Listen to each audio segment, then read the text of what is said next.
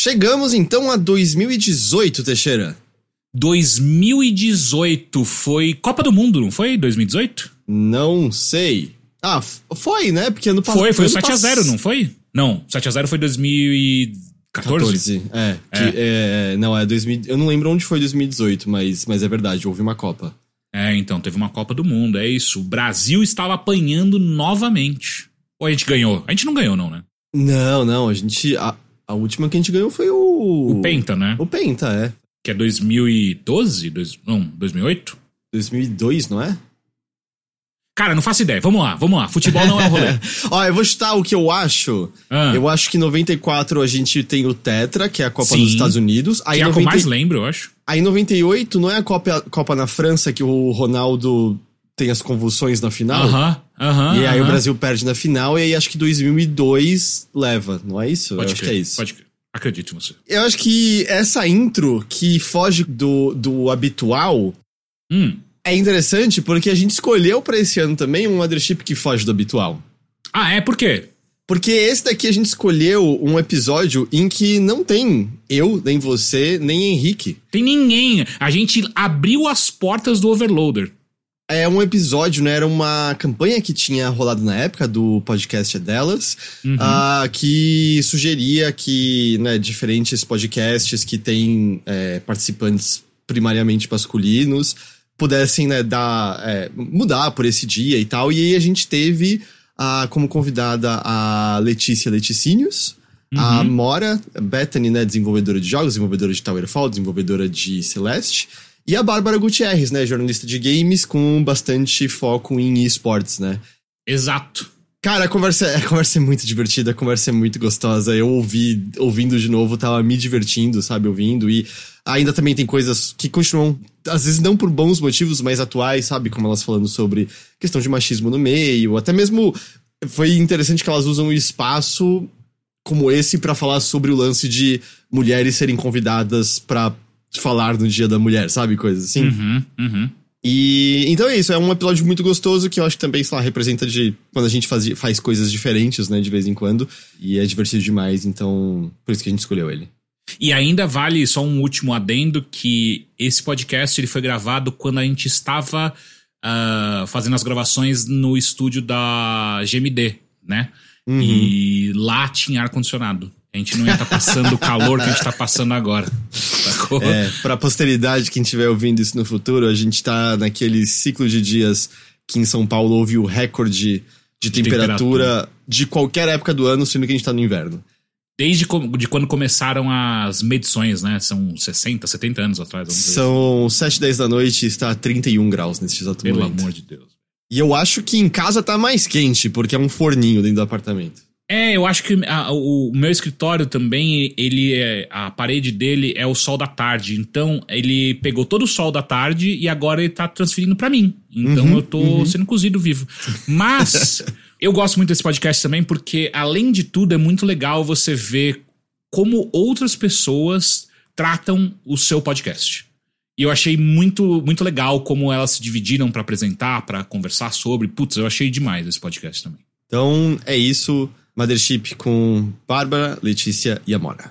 Nossa, isso é muito bom. Tipo, é fritada, não é? Não, não sei como é que rola direito, mas, tipo, falaram no Twitter. Falaram assim, nossa, tô com vontade de comer alguma coisa com batata, mas não sei o que fazer. Falaram assim, ah, faz omelete com batata. Eu falei, gente, isso existe? É muito Aí bom. procurei uma receita. Era tipo, você corta a batata, você joga a batata na frigideira com ovo e dá um negócio muito louco. Diga a produção. A produção disse que podemos começar agora.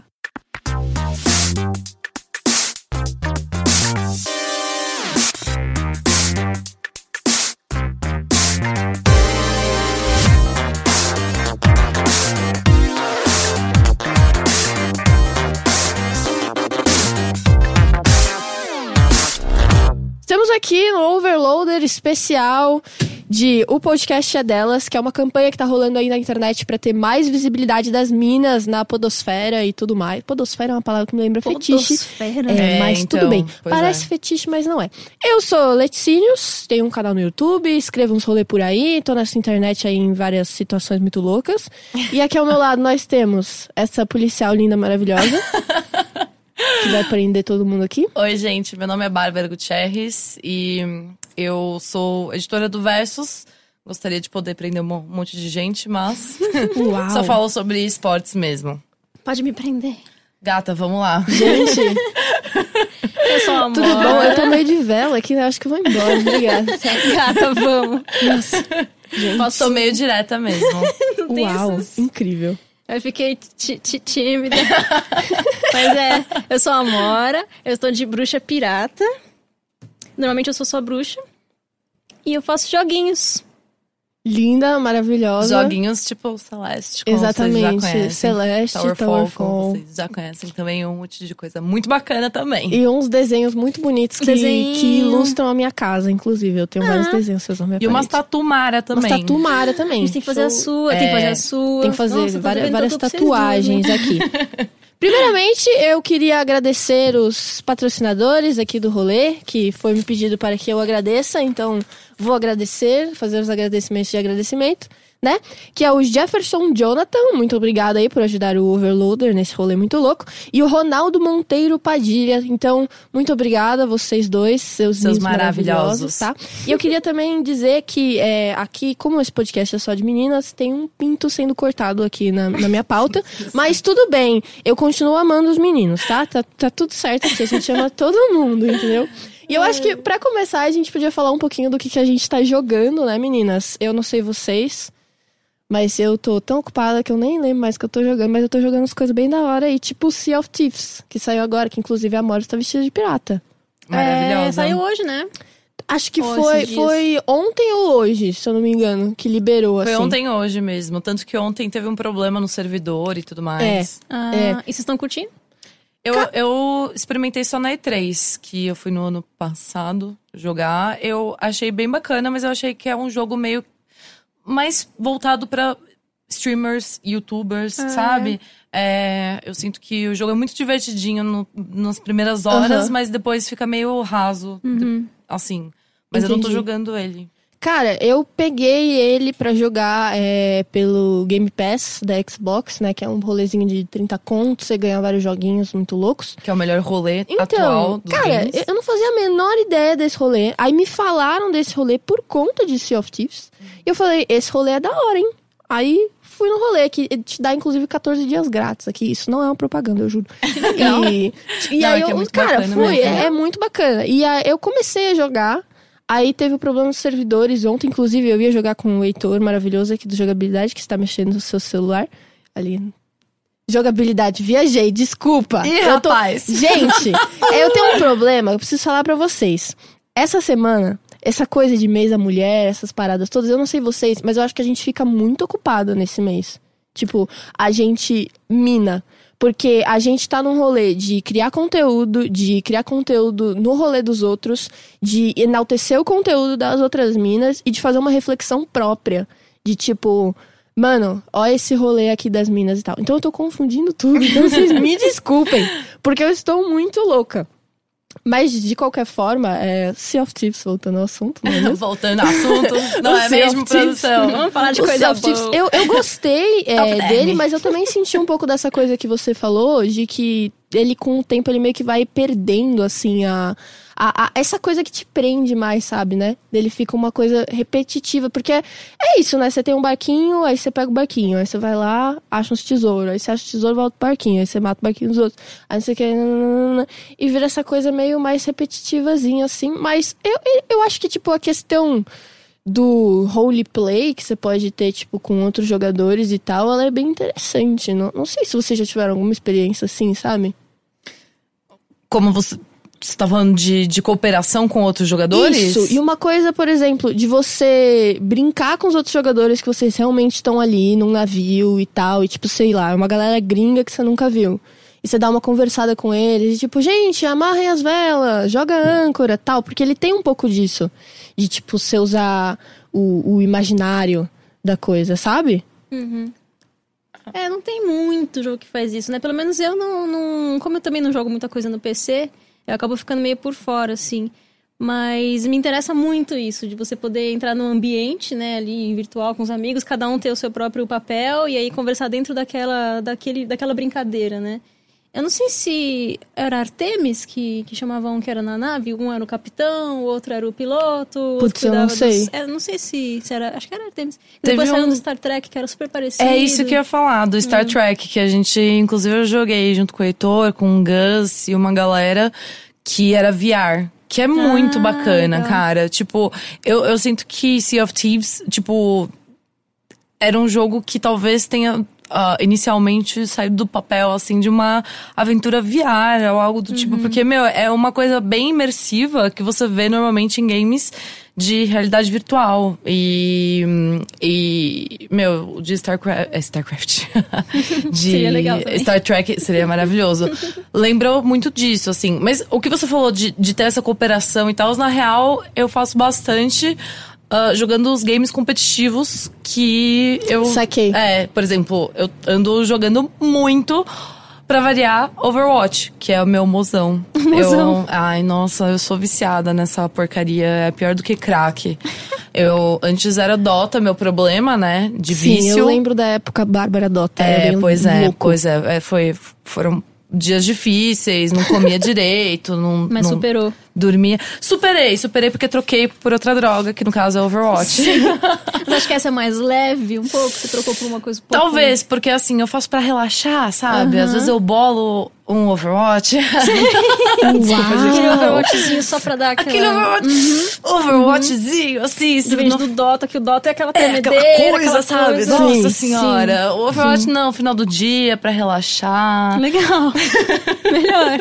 Tranquilidade. E você, Amora, tá jogando o quê? Putz, eu tô jogando só umas velharias, assim. Você tá, tá muito numa vibe de jogar umas coisas mais antigas, né? Eu fico Tô. vendo seu Instagram, seu story, você joga umas coisas, eu falo assim, nossa, esse jogo, meu Deus, Que tempo velho, eu né? lembrava disso. O que que tá acontecendo com a Amora? Por, por que que você entrou nessa onda? Eu não sei, eu não sei. A minha relação com o videogame é muito estranha, assim. Ela, ela mudou muito depois que, que eu comecei a trabalhar com isso. Sempre é, costumava ser uma coisa de diversão, de passar o tempo e tal. Mas aí de uns anos pra cá, qualquer jogo assim que eu sento pra jogar, eu já tô estudando ele, já tô questionando por que que fizeram assim, como é que deixaram passar isso. E então, foi ficando cada vez mais difícil.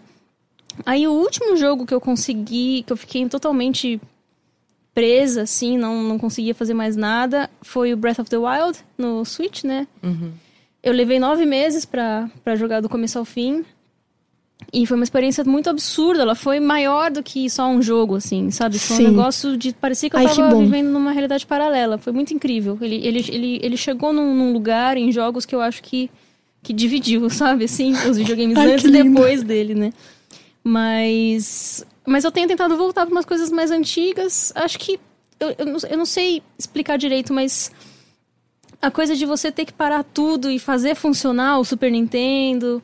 Então pegar o Game Boy e tem que. O meu Game Boy é o Game Boy Color mesmo. Então tem Sim. que colocar a luz atrás, assim, na cama e ficar num ângulo que a luz pegue na tela, porque senão não dá pra enxergar nada, sabe? Essa, essa coisa me deixa mais calma, assim. Parece que eu não estudo tanto, parece que eu entendo melhor que é pra eu Sim. relaxar e jogar o negócio.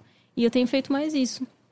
Cara, é muito louco que você falou que ah, você não tá conseguindo jogar ah, sem acabar estudando, sem acabar se aprofundando, porque eu acho que é justamente por isso que eu gosto tanto de um Dota, de um, de um Overwatch, porque. ah, Sendo uma coisa competitiva, eu foco na competição e não fico necessariamente pensando no jogo, pensando na, na- no roteiro, julgando os gráficos, julgando a, a trilha sonora. Eu, eu sinto que entrar nesse meio, nessa trabalhando com games, ah, que agora eu falo sobre esportes, mas antes eu sempre fiz muita coisa sobre games tradicionais também, muito review. Isso meio que me estragou um pouco. Estragou a experiência do jogar, tá Muda, ligado? né? Nossa, completamente. Então, às vezes eu vou jogar um jogo, tipo, só pela, pela graça, só for fun mesmo. E aí eu fico tipo, caraca, pô, olha esse gráfico. Então, pô, olha essa, esse roteiro, essa falha no roteiro. Normalmente eu pego mais em coisas de história, não tanto de gráfico. Questão eu não sou- É, né? exato. Porque eu não sou tão purista assim. Eu prefiro, tipo, uma trilha sonora, sonora legal e uma história bacana do que, ai, gráficos de última geração. Mas, É, nossa, o gráfico é muito Exato. Tanto Eu, faz, eu né? acho que talvez você goste de, de voltar a games da sua infância, o que re- significaram alguma coisa pra você, justamente porque você já sabe o que esperar dessa experiência, sabe? É. E não ter que ficar julgando ela. É algo mais confortável. Não sei. Mas, mas como que você faz, por exemplo, pra fugir? Porque eu lembro de estar na sua casa de vez em quando e você tá jogando, é, como chama, chamava? Wonder, o- é, Wonder Boy? Era isso? Ah, a gente jogou um pouquinho do Underboy. Isso, então. Eu lembro, por exemplo, de você estar falando é, do, do idol, do personagem e tal. Como é que você foge disso nos games antigos? Tipo, de ficar reparando nessas questõezinhas também. Eu acho que nos antigos ainda tem aquela coisa de tipo, ah, que bonitinho, Ah, eles não sabem o que eu tava fazendo, sabe? Ah, eles fizeram uns bagulho aí tão, tão É, incrível. ah, eles fizeram, eles fizeram o que deu, sabe? Assim, com as limitações. Saquei. Ainda tem isso. Os de hoje eu fico meio. Por que que fizeram isso? Então, dar um tweet pra pessoa e falar, velho, não faz isso. sabe? Sim. Mas quando é muito velhão assim, você já fica todo. Ah, as limitações do Super Nintendo, as limitações do Game Boy. Parece tudo milagroso, tudo milagroso, sabe? Os que os caras conseguiam fazer. Era Sim. tudo mato naquela época, Era tudo os caras tudo mato. era tudo mato. Trabalhavam Exatamente. com caixa de papelão ali, é. Colocavam sei lá quantos kbytes cabendo num negocinho de mais menos kbyte ainda, 300 cenas num negócio Ah, é que cabia. absurdo. E, e, na 10. verdade, pensar o quanto algu- alguns desses jogos trabalharam e ressignificaram essa limita essas limitações para na verdade, trazer obras de arte é muito incrível também, Sim. né? Sim. Cara, comigo, eu não sinto que essa relação mudou tanto assim quanto vocês estão falando. Mudou um pouco, mas eu acho que foi mais por amadurecimento meu do que por questão de trabalhar na área e tudo mais e tal. Uma coisa meio. ver muitos jogos como uma brincadeirinha, como uma coisinha tranquila e tal, não sei o que. Uma coisa tipo, depois da escola, comendo uma bisnaguinha e tomando um Todd. e aí virou uma coisa tipo, não, eu chego em casa, eu jogo e aí é uma coisa que me envolve muito mais, que me puxa muito mais, que me pega muito mais e que eu fico pensando naquilo muito tempo, que muda a, a minha percepção das coisas de alguma forma. Porque eu tô numa vibe de jogar muitos jogos, você até falou, de, de narrativa, assim, que focam muito mais na narrativa, né? E até acho que eu fui buscar isso em Sea of Thieves pra ver se eu criava a minha própria narrativa naquela situação. Mas eu tô, por exemplo, jogando também o é, Where the Water Tastes Like Wine, da Devolver, que tá publicando, que é tipo, Cara, Devolver tá de parabéns nos jogos que eles. ah, ah, Eles são maravilhoso. Mas, enfim, eu tô jogando. E ele é muito, tipo, historinha, e você lê e, e acontece uma coisa, e reviravolta, plot twist na narrativa, sabe? Não é uma coisa tão mecânica ou, como vocês estavam falando, gráfico, sabe? É uma coisa, tipo, prestar atenção na história, se envolver numa história, ler muito, e é isso aí, sabe? Que da hora. Eu não tinha ouvido falar desse ainda, vou procurar. Não, ele é legal. Ele é. Ele é basicamente. Basicamente o que você faz nele é, é ler. Porque você anda por um mapa que você meio que explora é, o- os Estados Unidos, assim, vários estados dos Estados Unidos, meio na década da Grande Depressão e tal. E você vai explorando isso e cada ponto do mapa tem meio que uma historinha, uma anedota da vida local pra você ler. Então você vai andar e tem uma floresta. E na floresta você tá passando por lá, você encontra umas minas que estão num mato rezando.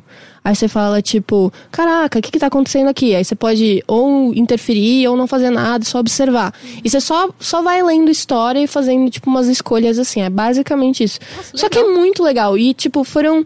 Cara, eu acho Ele é que. meio histórico, é isso? Não, ele não é, não é histórico porque ele não puxa, tipo, fatos reais. É tipo umas anedotinhas mesmo, sabe? Umas coisinhas, tipo... Ai, a fu- fulano que achou um cachorro e adotou ele. E é isso aí. Sabe? Umas bonitinho. coisas bem... É bem bonitinho, assim, nesse sentido. bem curiosa. Sim, é, é, é da hora. Ele é um pouco cansativo nessa coisa de você ficar andando pelo mapa e tal, porque é muito grande e é mu- muito lenta a movimentação. Você vai andando assim, nossa, é uma, uma jornada. Você vai assim, tá sofrido subindo as montanhas do Velho Oeste americano.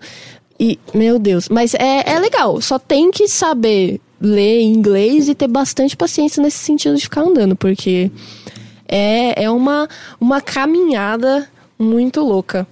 Mas agora eu gostaria de perguntar especificamente pra Bárbara, né? Porque é um dos Pam, pam, assuntos que está aqui na nossa pauta. Foco na barra. tá? Tá? Para a Bárbara Close. maravilhosa, que a gente tá falando de relação com jogos e tudo mais e tal. E você trabalha na área de esportes, né? Agora, você trabalhava antes com mais jogos em geral e agora você tá no Versus, focando em esportes e tudo mais. E só que essa área de esportes, isso é uma coisa que me confunde. É tanta coisa que tá surgindo agora. É LoL, é Rainbow Six, CS, não sei o que, não sei o que, não sei o que lá, campeonato torto direito, muita coisa. E eu fico meio perdida. Eu imagino que tenha pessoas que também têm interesse em acompanhar o cenário, entender o cenário, mas que se perdem nesse, nesse mar de informação que tá tendo agora por conta desse boom e tudo mais. Como que você acha que uma pessoa pode fazer para se localizar, para entender tudo que tá acontecendo e, e absorver isso de uma forma funcional? Bom, acho que a minha primeira dica para alguém que quer entrar nisso, talvez entender mais sobre esportes e não ficar meio de lado, é ache o seu jogo do coração. Todo mundo tem ele. É, se você gosta de jogo de tiro, bom, tem CS, tem Rainbow Six, agora tem PUBG também, crescendo bastante. Se você gosta de MOBA, qual MOBA que você curte? É Heroes of the Storm? É Dota? É League of Legends? Ah, ou é um RTS como StarCraft mesmo? Jogos de carta como Hearthstone, Gwent, ah, até Magic Online, enfim. É, veja qual game você curte, você gosta, porque é isso que vai fazer a diferença na hora de assistir, na hora de acompanhar. É, não adianta, cara. Tipo, por mais que você ame esportes, é, se você hum, começar com algo que não, não te desce, não vai dar certo essa Sim. relação aí. Com certeza. Até porque, cara, inicialmente, como você falou, os esportes eletrônicos, eles têm uma carga tão grande de informação que assusta. Tipo, é muita gente que tá nesse cenário acompanhando há bastante tempo e, e aí chega e tem uma galera falando, não, porque em 2006, quando o MIBR estava aqui, eu estava vendo. Tem muita gente que gosta de se fazer de super entendido, de não, eu sei mais do que você, você é só poser. Ignora essa galera, viu? Na moral. E, e venha com, com ah, veículos ou pessoas, influenciadores, enfim, que você curte e que são do mesmo jogo que você gosta. E aí começa a acompanhar isso, porque não é não é do zero, assim, não é do nada que você vai se tornar um grande fã de repente, ou então um profundo conhecedor. Ah, isso não só nos esportes, mas no futebol, no vôlei, sei lá, basquete. Se você um dia decide, nossa, vou a partir de agora saber tudo sobre hum, rugby. Não é do dia pra noite que você vai manjar o nome do cara que quebrou o nariz na Copa de 1900, pananã, entendeu? E esportes também é assim, não se force. É, tá na moda, porém, segura aí a emoção. Que momento How Brazilians Ah, esse é, não, esse daqui. fez. Inclusive, o double hang loose de pé, você conhece a, a história? Não. Existe um momento marcante nos esportes do Brasil que foi o double hang loose de pé. Foi durante um campeonato de crossfire aqui do Brasil em que um time ganhou do outro. Aí o cara, quando ganhou, levantou da mesa e fez assim pro inimigo. É! E para as pessoas que estão ouvindo apenas o podcast, no caso, ah, o cara levantou Double e fez o double hang loose e, e o narrador. O narrador simplesmente, meu Deus, ele fez um double hang loose, é espetacular. Aí foram, é sério, eu juro pra você. E aí foram entrevistar o cara, a, a equipe que perdeu, e aí perguntaram, e aí, como é que foi? Como é que foi o jogo? E o cara respondeu, e aí que essa merda de time acabou. Ao vivo tudo isso, gente, é um momento espetacular. Eu, eu amo o Brasil. De pé porque ele estava de pé ou de pé porque ele fez com o pé? Não, ai meu Deus. Não, é sério, eu juro que você falou, porque você conhece a história do double hang loose de pé. Isso ia ser eu imaginei que o incrível. cara Não. tinha, tipo, feito assim, Isso ia ser caralho. incrível. Não, Tipo, não, olha. mano. Aí ia exigir, eu acho que uma. Não sei. Aí a pessoa ia ser, além de pro player, ter algumas coisinhas a mais ali no currículo, né? Não, ele levantou e fez com as mãozinhas O Em Double pé. Ring Lose, isso. Entendi, É. saquei. Incrível essa história. Exatamente. Achei uma anedota muito É, maravilhosa. gente, é maravilhoso esse momento. A entrevista depois acabou essa merda desse time aqui. Acabou é, é essa merda esse time. O melhor momento dos videogames pra mim continua sendo o Fuck the Oscars. Sabe? Nossa. Can I swear here? I, I'll say, fuck, fuck the Oscars. Ele tava Chorado, né? Ele tava, tinha cara, umas não, carreiras aquele ali. cara, eu tenho certeza que aquele tava, cara, muito louco de drogas, Ele tava bem cocaína. louco, né? Não é, É, possível. gente, Não é Mas possível. ah, não sei. Às vezes eu acho que algumas pessoas de games não precisam estar loucas de drogas pra fazer umas merdas, sabe? A Ah, Bárbara, é. Bárbara se justificando. Eu, inclusive, Entendeu? gente. É nóis, Todo não, mundo faz é- merda, é- é normal. É, exato, eu faço Ah. merda chapada ou não, entendeu? Então. Então, o Fuck the Oscars é o seu momento favorito O meu, dos o meu games. momento favorito da indústria de games é o Fuck the Oscars. Eu não Legal, sei, eu não sei. Qual, qual é o seu momento favorito? Nossa, do não Fuck sei. the Oscars, não, do games. Do games. O momento favorito Do games. Do games. Eu rolê aí, que eu não sei o que, que é também. Desse joguinho aí. Esse foi bem bom. Foi bem bom. Eu fiquei muito constrangida. Pela no dia. N3. Pela N3. Gente. Nossa senhora. Vou precisar pensar melhor, porque são muitos momentos muito bons. E eu não acompanho também tão de perto, porque quando eu sei que tá rolando alguma coisa. Ah, tá rolando E3, tá rolando, sei lá, Direct da Nintendo. Geralmente eu deixo pro Twitter filtrar pra mim as coisas do que realmente As acompanhar. boas informações, né? É. Eu acho que a melhor cobertura é feita pelo, Pelo Twitter. Com é muito certeza. boa. Então, geralmente eu deixo assim, entendeu? Eu falo, ah, o Twitter vai cuidar disso aqui pra mim enquanto eu trabalho, senão. Não, eu, eu automatizei completamente o meu Twitter para games. assim. Tem tipo uma lista lá que é tipo assim. Sites de games. Aí só tem site game. Tem uma outra lista que é pessoas de games. Aí só tem pessoas de games. Na hora você usa as listas do eu Twitter. uso as Eu listas nunca do usei Twitter. isso. É Eu também não. Gente, vocês Como não que funciona as listas perdendo. do Eu Twitter? não faço nem lista do supermercado, imagina a lista do Twitter. Aí, é- aí é difícil trabalhar aqui com a produção, né? Mas, enfim. que- Eu só acabou faço o lista de programa, acabou o programa. Desculpa. Não, mano, as listas do Twitter é um bagulho assim. Você pega as pessoas. Você cria uma lista com o nome, ah, batata. Aí você põe as pessoas que você quiser nessa Gosta. lista. Daquele Acabou. tema. E aí vira, tipo, uma timeline De que só batata. tem aquelas pessoas, Ah. entendeu? Em vez Fazer de você, de tipo, batata. fazer de várias batata contas. De batata? Em vez de fazer várias em vez contas de ter... fazer várias contas pra seguir pessoas diferentes, pra você acompanhar coisas diferentes, você faz várias listas, entendeu? Entendi. Então, tipo, eu tenho uma, uma lista das pessoas que são da minha faculdade. E quando eu quero ver o que, que os meus amigos estão postando, eu vou ver só aquela lista. Lista dos games. Aí tem, tipo, se é o site de games, ele só me dá tweet de notícia, porque o site só posta um tweet de Sim. notícia ou de cobertura de evento, né? Cara, é um feedly do Twitter. Exatamente, é tipo um feedly. E- Maravilhoso. só que aí eu posso colocar pessoas também, não só sites, sabe? E aí dá pra acompanhar muito mais fácil, assim, esse rolê. Eu acho show. Xablau. Nossa, acho- muito bom. Vou- É- é- eu aprendi é bom, isso aqui é hoje. Today I learned. É, today I learned. Porque minha, minha timeline no Twitter tá muito. Nossa senhora, é um assunto. São 10 assuntos em É. 10 segundos, eu fico até meio. Minha tele do Twitter louca. é tão louca quanto a minha vida. É. Desorganizada, bagunçada. A minha Barulhenta timeline, também. ela era uma bagunça. Aí teve uma época que ela foi só videogame. Aí ela voltou a ser uma bagunça. Eu não continuo sem saber o que tá acontecendo, mas tá tudo bem.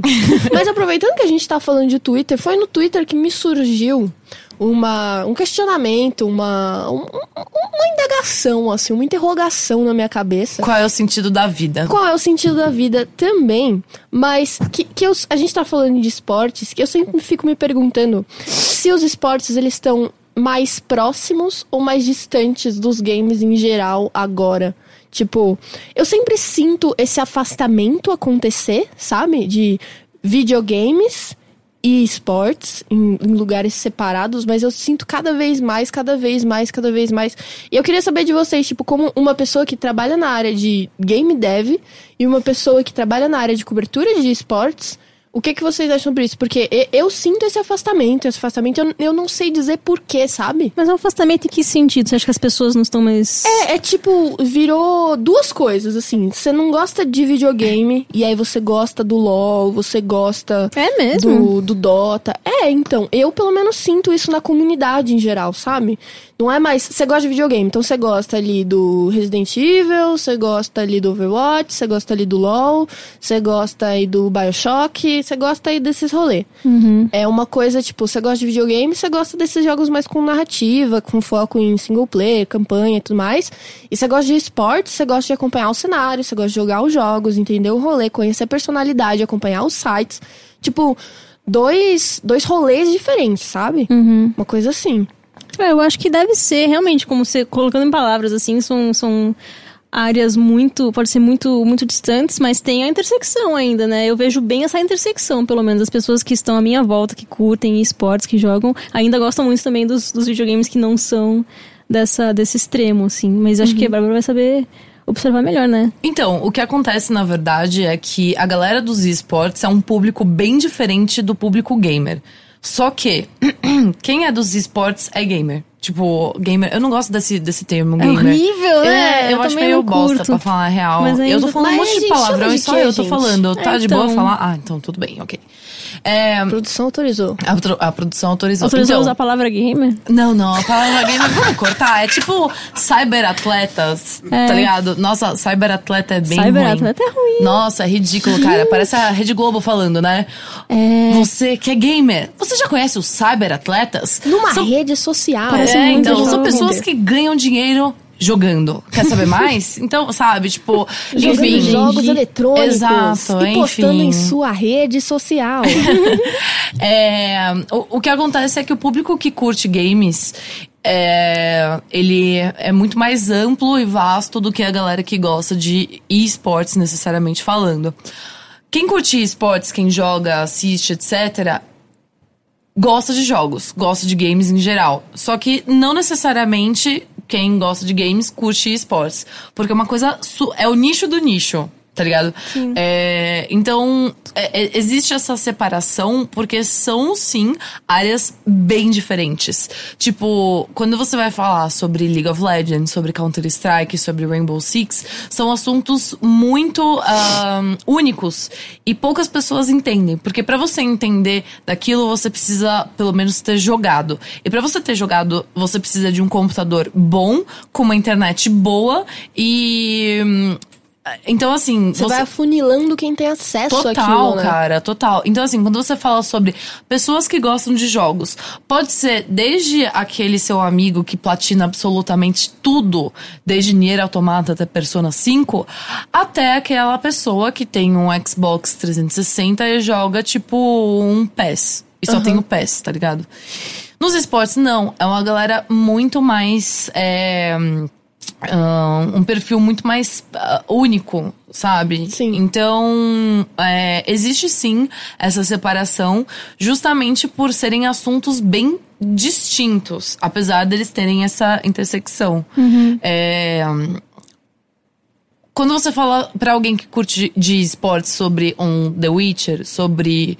ahn, você falou que tava jogando os clássicos, um Donkey Kong, um, um Mario, etc. Essa galera vai entender. Só que se você fizer o contrário, falar pra galera que gosta de games sobre. Ah, porque você viu o jogo do CBLOL ah, nesse final de semana, a pessoa vai falar: o CB, É, CBLOL, o que, que é isso? Eu Sim. vejo bastante isso acontecer. O Então, pessoal que tá é jogando uma... esportes manja dos jogos, mas o contrário não necessariamente. Né? É, exato. Sim. Então você acha que é tipo uma... Aqui temos o grupo dos gamers. Gamers. Aí dentro, nós temos o grupo do pessoal que curte esportes. Esports. Mas, mas você acha que é completamente dentro ou você acha que tem uma parcela que tá fora, assim? Tipo, uma Olha, galera que não joga e acompanha o cenário. acompanha o cenário sim. Tipo, algumas poucas pessoas elas estão começando a criar o hábito de assistir partidas de League of Legends, principalmente, mas às vezes de Counter-Strike também, só porque ah, pessoas de seu círculo ah, social fazem isso. Então, pode sim. ser família, pode ser namorado, pode ser amigo, enfim. Que você começa a assistir e começa a gostar. É a mesma coisa do esporte tradicional, com um futebol, um vôlei, enfim, porque é, é algo de competição, então traz adrenalina no nosso corpo. Então, aos poucos, quanto mais você entende daquilo, mais você quer. Então, é algo natural de acontecer. Só que demora um pouco, né? Tipo, precisa ter aquela insistência pra pessoa começar a entender o que tá rolando. Pra falar, ah, não, beleza, eu gosto disso, quero mais. Isso aqui.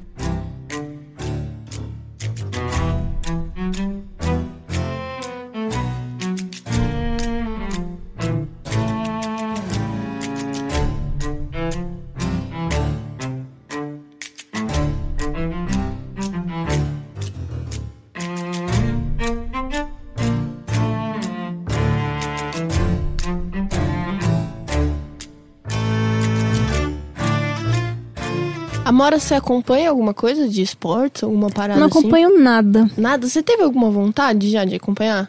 Tipo, Eu tive um pouquinho.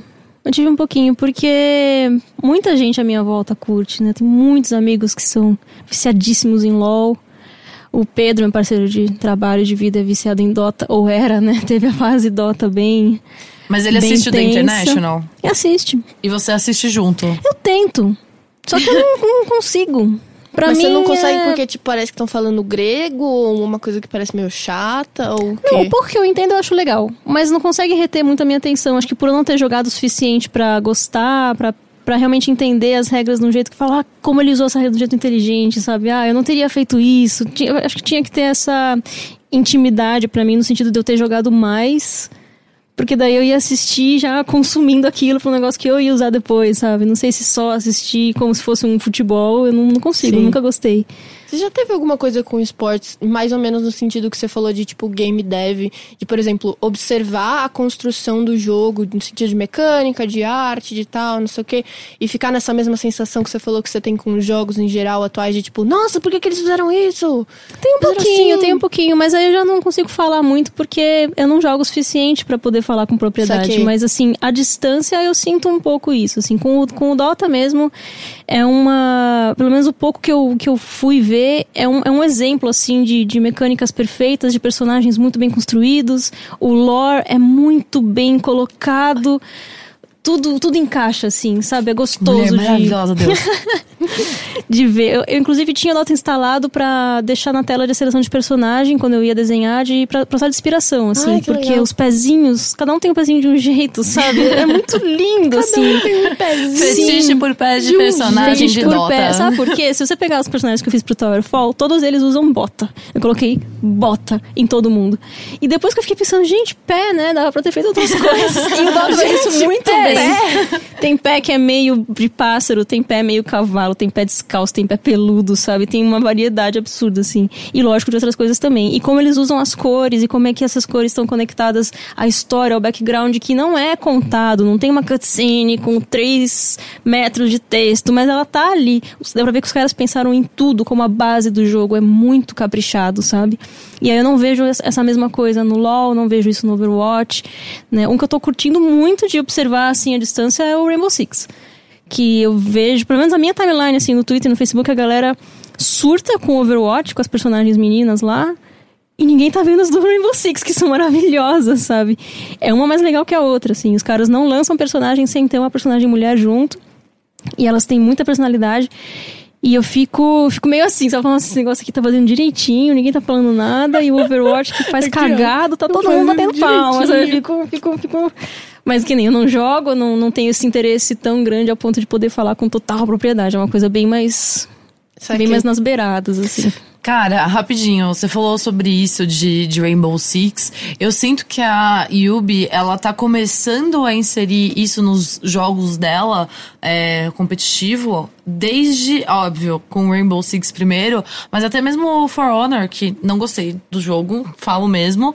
Porém, cara, é muito legal a forma como eles incluíram as minas em um jogo ah, de combate me- medieval e, tipo, tem as minas vikings, tem, É mesmo? sabe? É, e é muito bacana isso, porque quando outros jogos faziam essa parada, tinha aquele chororó, ai, porque nem tinha mulher. nem existia mulher. Nem existia mulher. existia mulher viking. ainda naquela época. Ai, eu, não sei se vocês estão vendo ultimamente, inclusive, cada vez que eu vejo uma nova pesquisa, um novo achado arqueo- arqueológico, eu fico mais feliz ainda, cara. Porque, Porque tinha. tem Sempre várias, teve. várias vikings. Eles estão achando, tipo, ai, nossa, essa, é, este esqueleto super condecorado viking. Descobriram que era mulher. É, É. tipo, chupa, pá, 2018! Gente, maravilha. Sempre teve. Maravilhoso. Sempre, sempre teve. As minas estão aí, desde a mitologia. Inclusive, Mina várias Samurai, coisas. cara. Pois Mina é. Samurai. É, antes de eu sair do O, eu tava pensando em fazer lá uma matéria sobre Minas Samurais e tal, mas aí eu saí e não deu pra fazer. Faça Ah, mas faz essa matéria. coisa. No verso, gente. Essa matéria no, no, E esportes. no Medium. É verdade, É. vou fazer. Vou No fazer. Medium. Eu quero essa matéria, por favor. Gosto. Me manda no WhatsApp. Se não puder, me manda essa no matéria. WhatsApp. Manda entendeu? no zap, gata. Eu tô com uma mania agora de chamar o WhatsApp de zap, zap, zap, zap, zip, zip, zop, zop, sup, sup. Nossa, amiga. É o seu apelido prático. pro WhatsApp? É que as pessoas, elas falam zap, zap. Ah, manda um zap, zap. Um zap, zap, sim. Ah, um zap, zap, zap, zap, zip, zip, zop, zop, sup, sup. Principalmente Ah, em texto. tá. Falando não, porque falando dá muito trabalho, mas em texto tá tudo bem, entendeu? Ou um pouquinho comprido, né? É, um pouco, mas tá tudo bem. É, considerando que eu tá- falo o nome bem. das pessoas pela primeira sílaba, só pra, tipo, encurtar o tempo, acho que. Isso é coisa de paulista. É, bale. É coisa de paulista. Ah, ei. Você aprendeu o nome da pessoa, ficou cinco minutinhos ali conversando, já tá íntimo o suficiente pra usar só a primeira Sou sílaba dessas. pro resto da vida. Ah, eu sou dessas. Se não é assim, eu chamo de miga todo mundo. Não, eu prefiro que me chamem de Lete ou de Lê, porque quando falam Letícia, eu acho que estão brigando comigo. Ninguém me chama de entendo. Letícia. Ninguém fala Letícia. Lê, Lete, Lelê. Isso aqui. é mais- Ah, Lelê é sabe? bonitinho. Lelê é bonitinho. Minha família chama de Lelê. Mas Letícia, parece. Letícia! É. Vem aqui, não sei o que, não sei o que. tipo, É. Bárbara! Gutierrez! Olha, eu prefiro isso do que. Babi, honestamente. Nossa, Nossa, eu não gosto de Babi. Eu Ah, odeio Babi Babi, é cara. Eu odeio Babi, sério. Com todas as minhas forças. Deus é mais. Não, você comia mais com Aprendam. bar, mas Babi é fofo.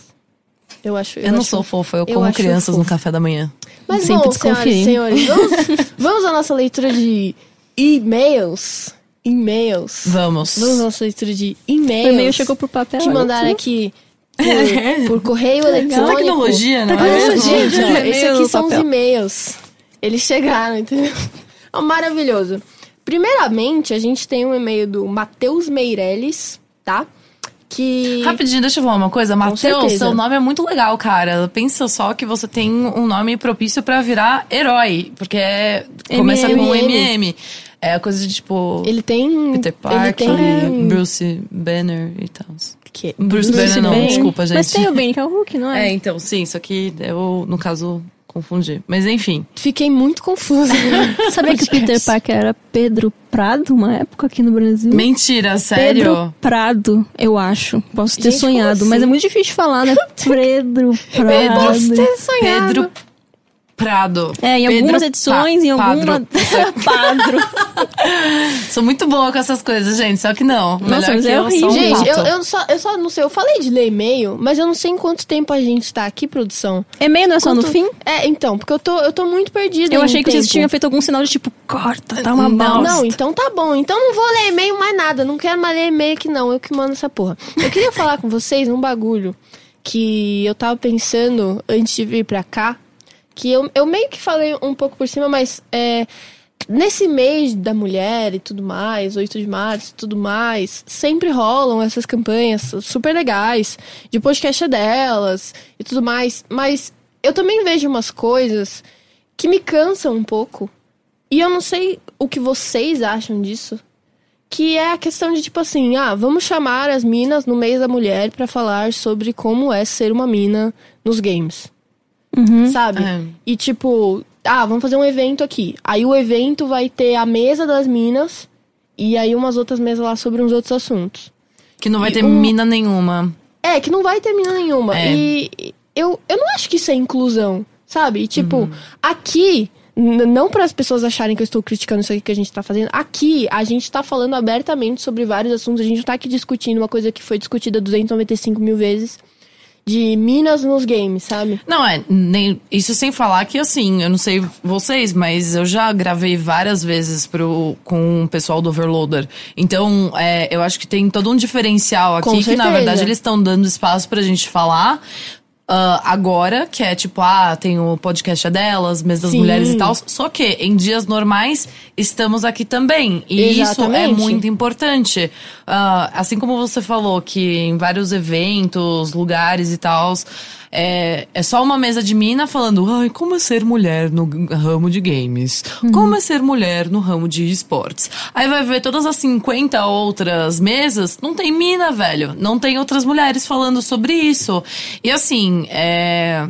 2018, né, pessoal? A gente tá aí nesse ramo e fazendo coisas incríveis e sendo tão profissionais quanto qualquer marmanjo.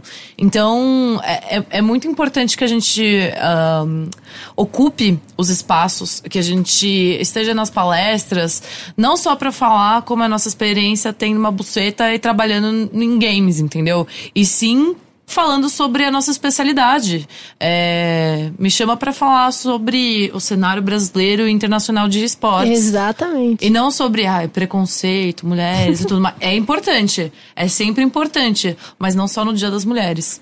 É, Exatamente. Eu sinto esse cansaço também, Lê. Quando começou o mês das mulheres, eu já fiquei, ai, lá vem.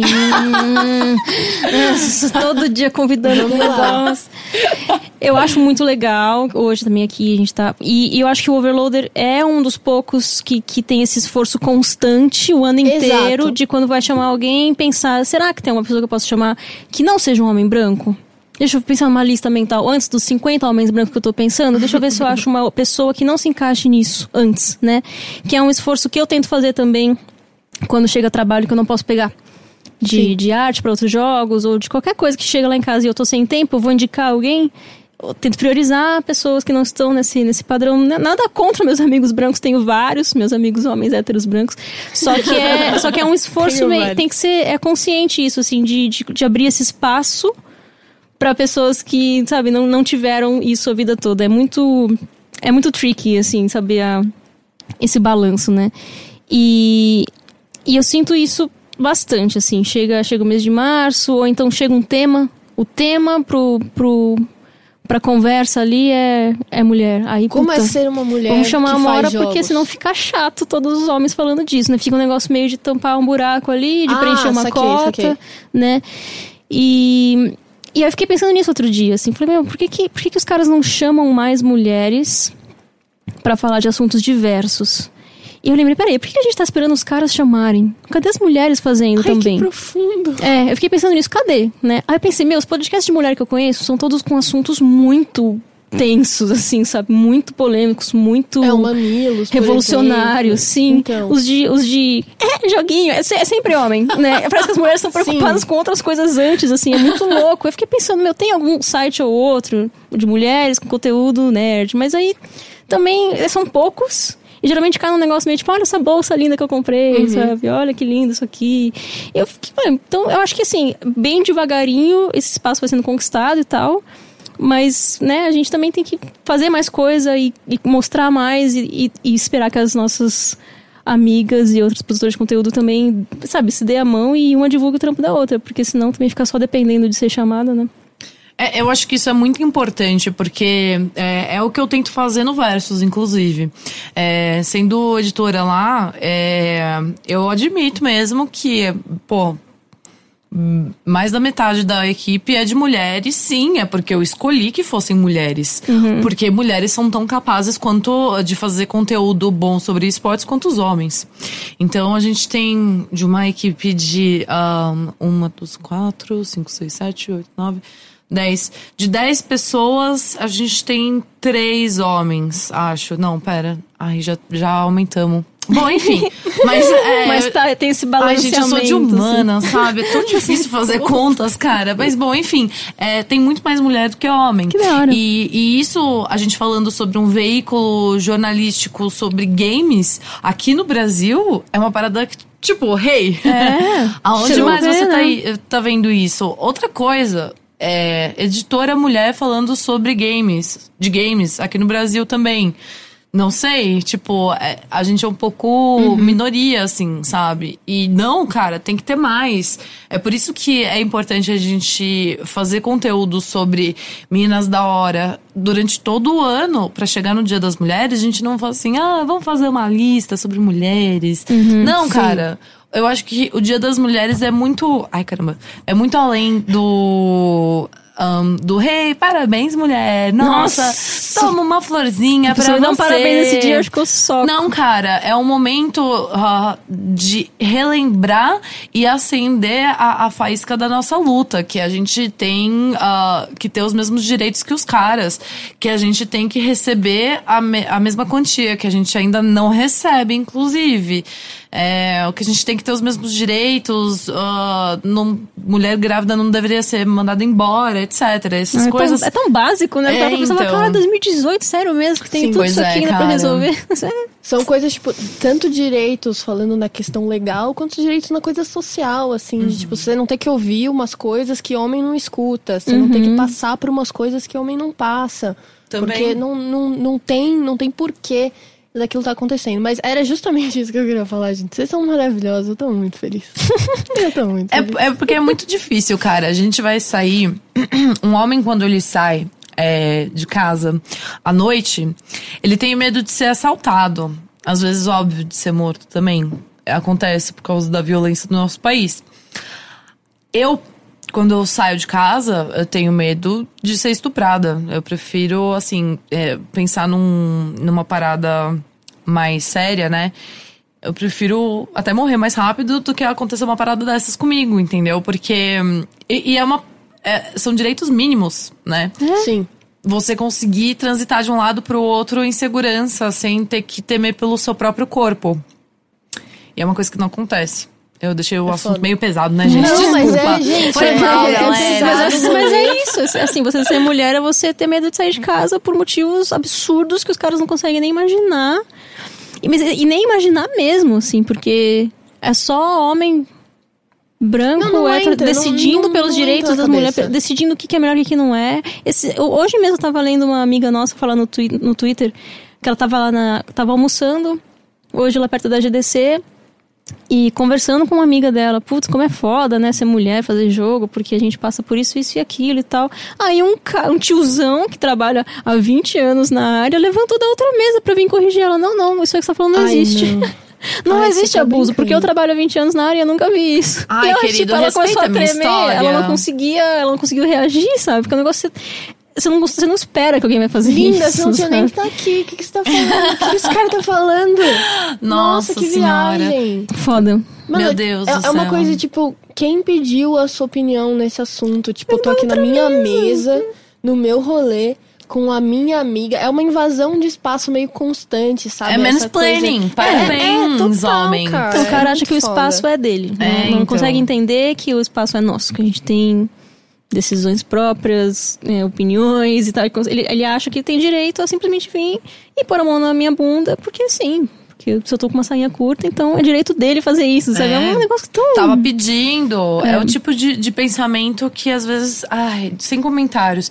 E é muito complicado, porque até mesmo na, na indústria do- dos games, existe também um assédio, né? No trabalho. Ahn, seja você como jornalista, seja você como desenvolvedora, como influenciadora, enfim. É, tem tanto o assédio do.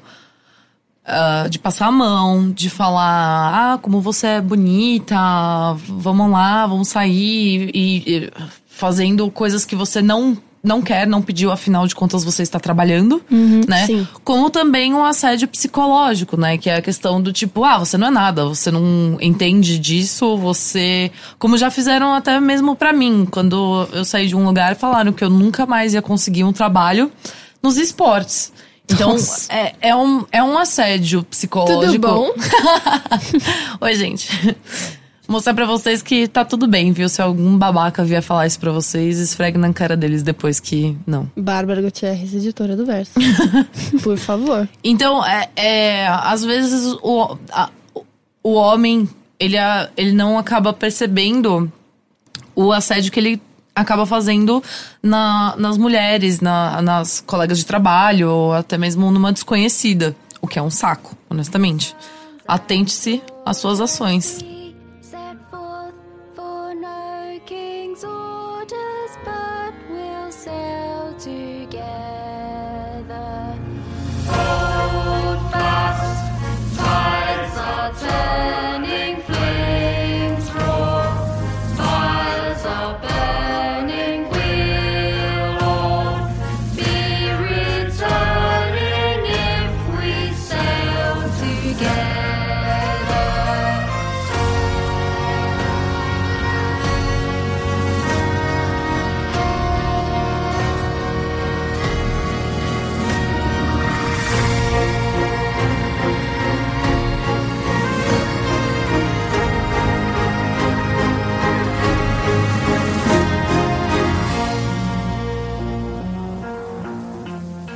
Profundidade, muita profundidade e muito amor no coração.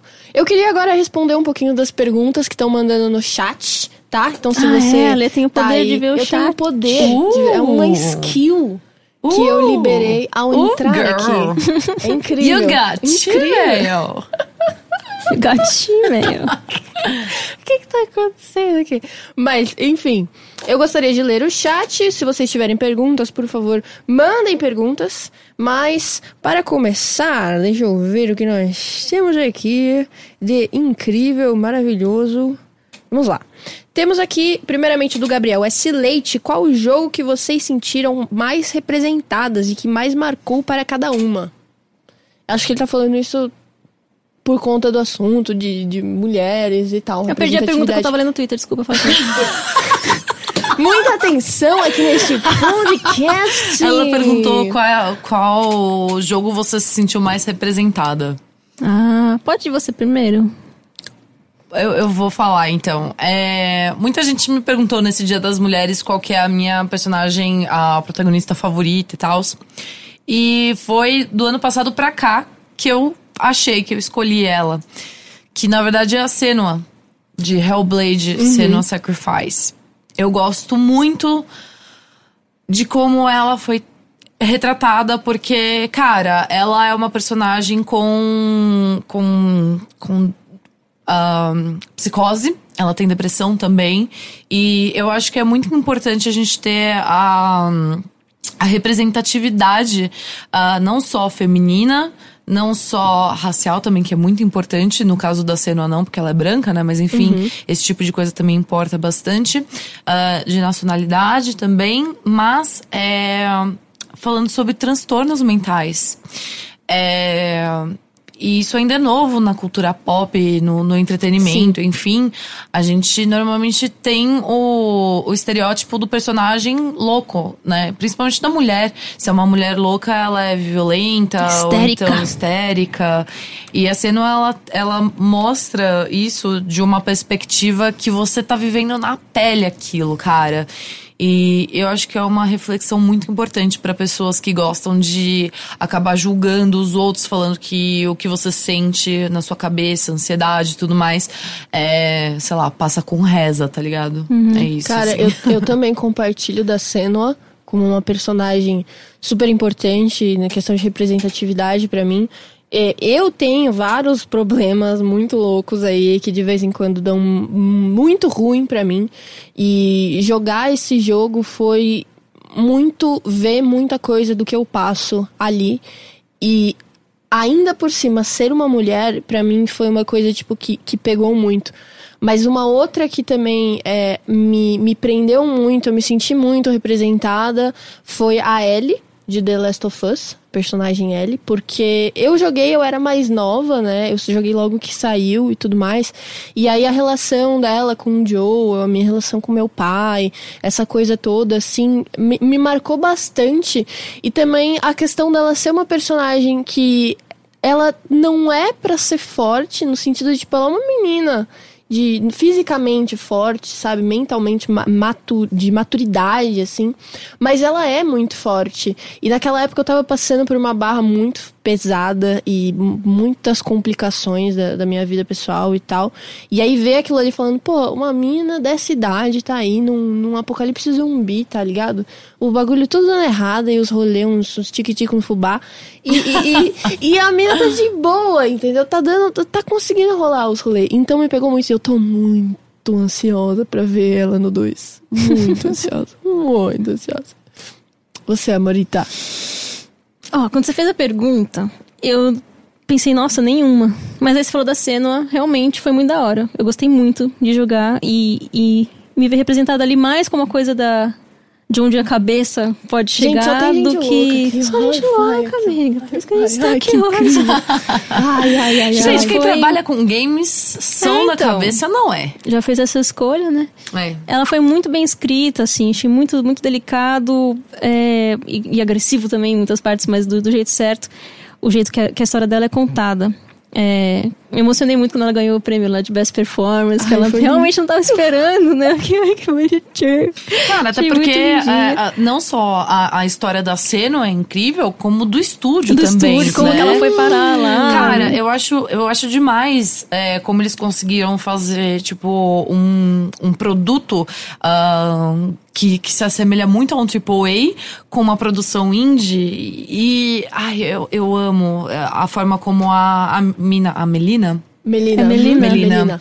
A, a Melina que, que, cara, ela era diretora de arte, tá ligado? Ela Fotógrafa. fazia, fazia os, os vídeos, Ela né? editava Os- vídeo É, também, é, então, ela era assim. fotógrafa, editora de arte e, tipo, editava os vídeos e aí falaram, ou, se liga, a gente precisa de alguém pra fazer ela. Faz aqui, né? Faz pra aí, testar. rapidão, faz aí, rapidão. só pra gente testar, é pro meu TCC. e aí, mano, deu muito certo e ela mandou tão bem, cara. E ela receber aquilo foi muito da hora. Foi muito legal, né? Muito. Eu Fiquei muito emocionada. Cara, Realmente foi- é um jogaço, assim. É outro que, que dividiu também pra mim. né? É um divisor de águas junto com o Breath of the Wild. Mas, é, não consigo pensar em nenhuma. Que eu falei, nossa, essa sim. Eu tentei fazer uma, né? Que é a Madeline no Celeste. A gente trabalhou bem direitinho pra tentar deixar ela bem legal, para as pessoas se sentirem bem jogando com ela, as mulheres. Ela é show demais. As mulheres, né, principalmente, porque ela não é sexualizada, ela não tem nenhuma treta com coisas de mulher, né? Uma vez um, um cara que eu, eu respeitava, eu não respeito mais, ele tweetou assim, ele falou, gente, eu acho... Que personagem mesmo que ele falou? Acho que era a Ripley, do Alien. Ele falou, eu acho que a Ripley é uma personagem ruim, Quê? porque não tem nenhum motivo pra ela ser mulher. Denúncia. Tipo assim, ela não engravida, ela não tem TPM. Ah, é. Não, você tá É, brincando. então, assim, Eu ah, também não sou mulher, não. Ele falou, ela é ruim, ela é ruim porque ela poderia ter sido um homem. Eu Falei, "Ah, mas é, é isso que faz tá. ela boa. A gente não precisa ter Entendi. motivo, né? Eu assisti um filme do Netflix esses dias, quer dizer, não é do Netflix, mas está no Netflix, que é o Aniquilação, que são quatro protagonistas mulheres. E elas são cientistas, paramédicas, não tem nada a ver com o fato de ser mulheres. Só calhou de que as cientistas que foram pra essa missão são todas mulheres. E é isso aí, né? Lidem com isso. Então eu acho que tá, tá, tá começando essa naturalização do por que não só mulheres? A gente teve que aguentar tanto tempo de só homem. Sim, que agora as pessoas estão começando a questionar, né? O Fullmetal, Fullmetal de Furies, Deus. lá do pessoal do Rogue Legacy, as quatro protagonistas também, mulheres. Por quê? Porque sim, sabe? Se Qual o fosse problema? homem, ninguém ia perguntar por quê. Exatamente, né? cara. Então acho que tá, tá indo pra um lado assim que você fala, ah, legal, as pessoas estão começando a entender que nós somos pessoas, mas ainda não, não vi nenhuma assim, falei, ah, legal, essa sim. Eu, eu- eu ainda acho que tem muita mulher branca e magra. Né? Quando a gente vai fazer, aí quer acertar, quer, ah, vamos colocar uma mulher, vamos ser bem, vamos ser bem ousado colocar uma mulher, vamos, mas ela vai ser branca e magra. Porque já é demais, né? É ir além. É, a Aloy, todo mundo fala muito bem da Aloy, não sei o que, fala, ah, legal tal.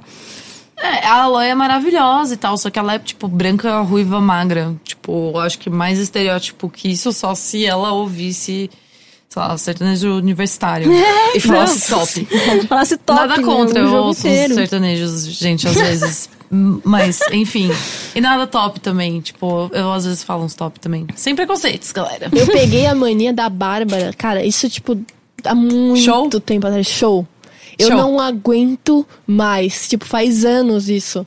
Tipo, quando eu te conheci. Eu lanço tendências. Eu peguei essa mania e eu nunca mais parei de falar show. É a gente Combina show. com você, Lê. Show. Eu te vejo já pessoa. Show. Uma pessoa. Show. Show. Olha que mulher, show. Não é pra parar de falar. É, então, e eu, eu tenho um problema ó, de quando eu show. falo fechou, eu junto show, sabe? Mas isso é meio é, é topzeira, eu acho. Não, acho- Mas tudo bem, Tá tudo sabe? bem. Eu acho, É, eu acho elegante, assim. Eu vejo como Ah, é? Elegante. Eu acho elegante. Classudo, coisa de Essa pessoa, nossa, usa salto quando vai, vai pro trabalho. O que eu né? não gostei, que eu peguei um pouquinho, foi do Gus, que é show de. Porque ele tá abreviando show de bola, Ah. mas não abreviou o suficiente pra ficar só show. Então ele fala show de. Esse eu não Nossa. gostei que eu peguei e falei Não. algumas É. vezes. Eu falei e me arrependi. Quando eu apertava o send, eu já tava arrependida. Não, não, não, não gostei. Entendo. Tipo É, aquelas não, é- mensagens, não é tipo aquelas mensagens de madrugada, né? Que você manda e aí você fala, ai meu Deus, já foi. É, eu entendo bem. Faço o várias Telegram dessas. tem deletar e deletar pra pessoa. A pessoa não chega nem ver. O Telegram tem. Mentira. Verdade, o Telegram tem isso. Nossa, eu, eu excluí outro dia uma mensagem no WhatsApp, eu fiquei tão com vergonha, porque mostra. Porque mostra que você Fica ali esta mensagem É, a foi cicatriz ali da, da mensagem errada. A mensagem que você mandou e da ninguém palavra. arrependeu. É, exato. Segundo horrível. Freud, tem três coisas que não voltam. É a flecha tirada, a não sei o que, não sei o que, e a palavra dita.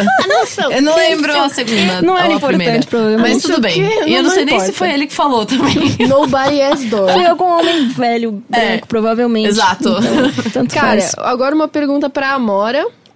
É, cadê aqui, aqui, aqui? Ah, como foi trabalhar em Celeste? Existiu algum grande desafio na produção do game? Não. No Celeste a gente tava muito confortável, assim. Tava todo mundo fazendo o que faz de melhor e o que mais gosta de fazer. Eu acho que o que dá pra dizer que foi um desafio no Celeste é a parte do de entender quanto tempo vai le- vai levar pra conseguir fazer os negócios, porque é- eu, eu sinto que a essa altura das nossas carreiras, do time inteiro, já era pra gente ter uma ideia melhor de quanto tempo vai levar. Né? Mas foi ridículo, assim. A gente falou que ia fazer em dois meses um negocinho ou outro, que era só pra terminar o. Só pra finalizar melhor a versão que eles tinham de, da, da Game Jam, onde começou o Celeste. E aí isso virou seis meses. Aí quando a gente viu, tava virando um ano. Aí a gente falou, não, mas de abril não passa. Abril de 2017. E, sabe, começou aquela coisa de tipo, comecei a. É, comecei a ficar desconfiada. Eu falei, gente, eu acho que a gente tá calculando meio errado esses prazos, sabe? Ficou um negócio meio. E aí, só no- nas últimas semanas, que não tinha mais como a gente adiar, porque a gente já tinha anunciado a data, já tinha saído no Nintendo Direct, não tinha mais como adiar. Se adiasse ia ficar muito feio. Nessas últimas semanas, que a gente teve que fazer um crunch mesmo, de não dormir, não comer, assim, né, respeitando os limites do corpo, ninguém realmente Morreu. morreu, nem desmaiou, a gente, a gente mas, mas foi tenso, foi pesado, né, de abrir mão de outras coisas pra fazer só isso e tal. Aí lançou e aí a gente sentou e falou, é, eu acho que isso aí foi, foi foda, porque eu, eu gosto de acreditar que pro próximo jogo a gente vai conseguir pensar num, num prazo e colocar mais pelo menos o dobro dele, assim, pra tornar ele realista, sabe?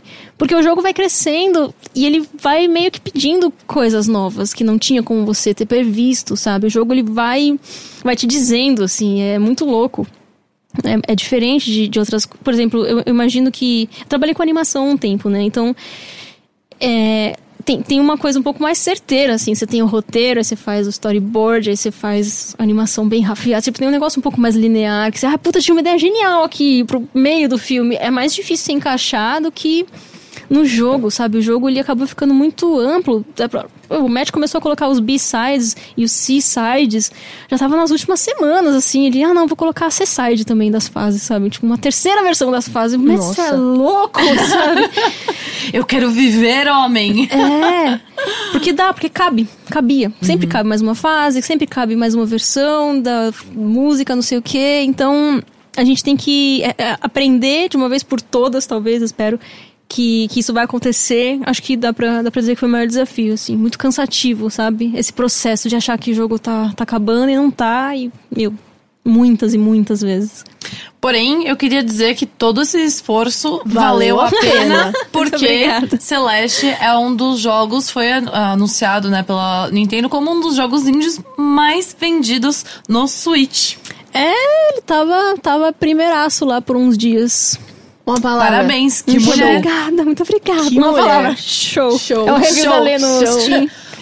Show. 10 de 10. Show. Cara, mais uma pergunta aqui, é uma bem criativa, gostei muito dessa pergunta. Pergunta: Bárbara, desenvolveria qual jogo? Amora faria qual canal no YouTube? E Letícia seria pro gamer de qual jogo? Nossa, muito bom. Eu seria pro gamer. Cara, dos joguinhos que estão aí no rolê. Pro player de LoL. É, pro player, eu acho que de LoL, né? É.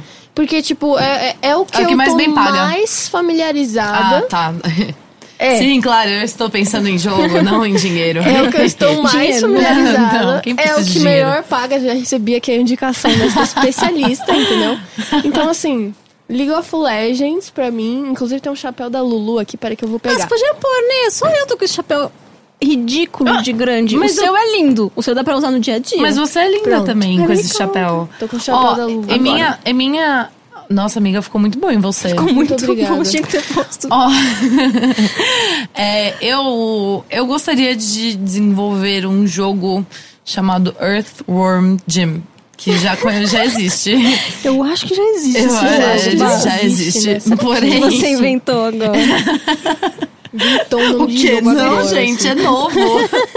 Ou Stopped You. Não, mas eu. eu Você queria ter feito ele? É, eu queria ter participado da, do desenvolvimento dele, porque ele parece ser um, um, um jogo, sei lá, a- apesar de- daqueles tretas do, do desenvolvedor dele, né? Que... Eu nem sei de treta. É, eu acho que o desenvolvedor dele é bem inclusão. Sério? Ele é o quê? Assediador. Transfóbico. Transfóbico. Ah, transfóbico. Bom, não é pior ainda, não é mesmo, pessoal? É, pois é. Então, mas é um jogo muito divertido, eu gosto muito da arte dele. Ou, ou então esses jogos piração, assim, de você ficar louca e jogar e ter cada vez uma ideia do jogo, tipo Everything, Journey, Abzu, sabe? Essas coisas assim, Sim. meio tipo, nossa, tomei um doce e fui programar, sabe? E olha no que deu. é, exato. Meu Deus, fui fazer um jogo, olha o É, resultado. exato. tipo isso. Legal. E você? O meu era canal de YouTube, né? É, qual canal de YouTube? De que que seria, assim? Eu acho que se eu fosse fazer um canal de YouTube, ele ia ser sobre relacionamentos. Porque é uma, é uma sensação constante que eu tenho de, de conversas muito da hora que eu tenho com amigos e amigas que foram perdidas. Tipo, só, só aconteceu ali entre a gente, ninguém ouviu. E se alguém tivesse ouvido, teria iluminado, assim, sabe? É, eu tento seguir o quanto dá, artigos e entrevistas e podcasts e tal, sobre relacionamentos em geral, que é um assunto que me interessa muito, mas tem muito pouco, muito pouco mesmo no, no assunto que é meu favorito, que são relações abertas, né? Poliamor, é, relacionamentos anárquicos. Então, quando tem. Relacionamentos anárquicos. É. Isso, isso é um. Uma, Eles vão contra o sistema. Uma coisa? Não, Sim, tô falando bem sério. o símbolo é o ar de anarquia, ideia. só que ele forma um coraçãozinho dentro. Ai, que lindo!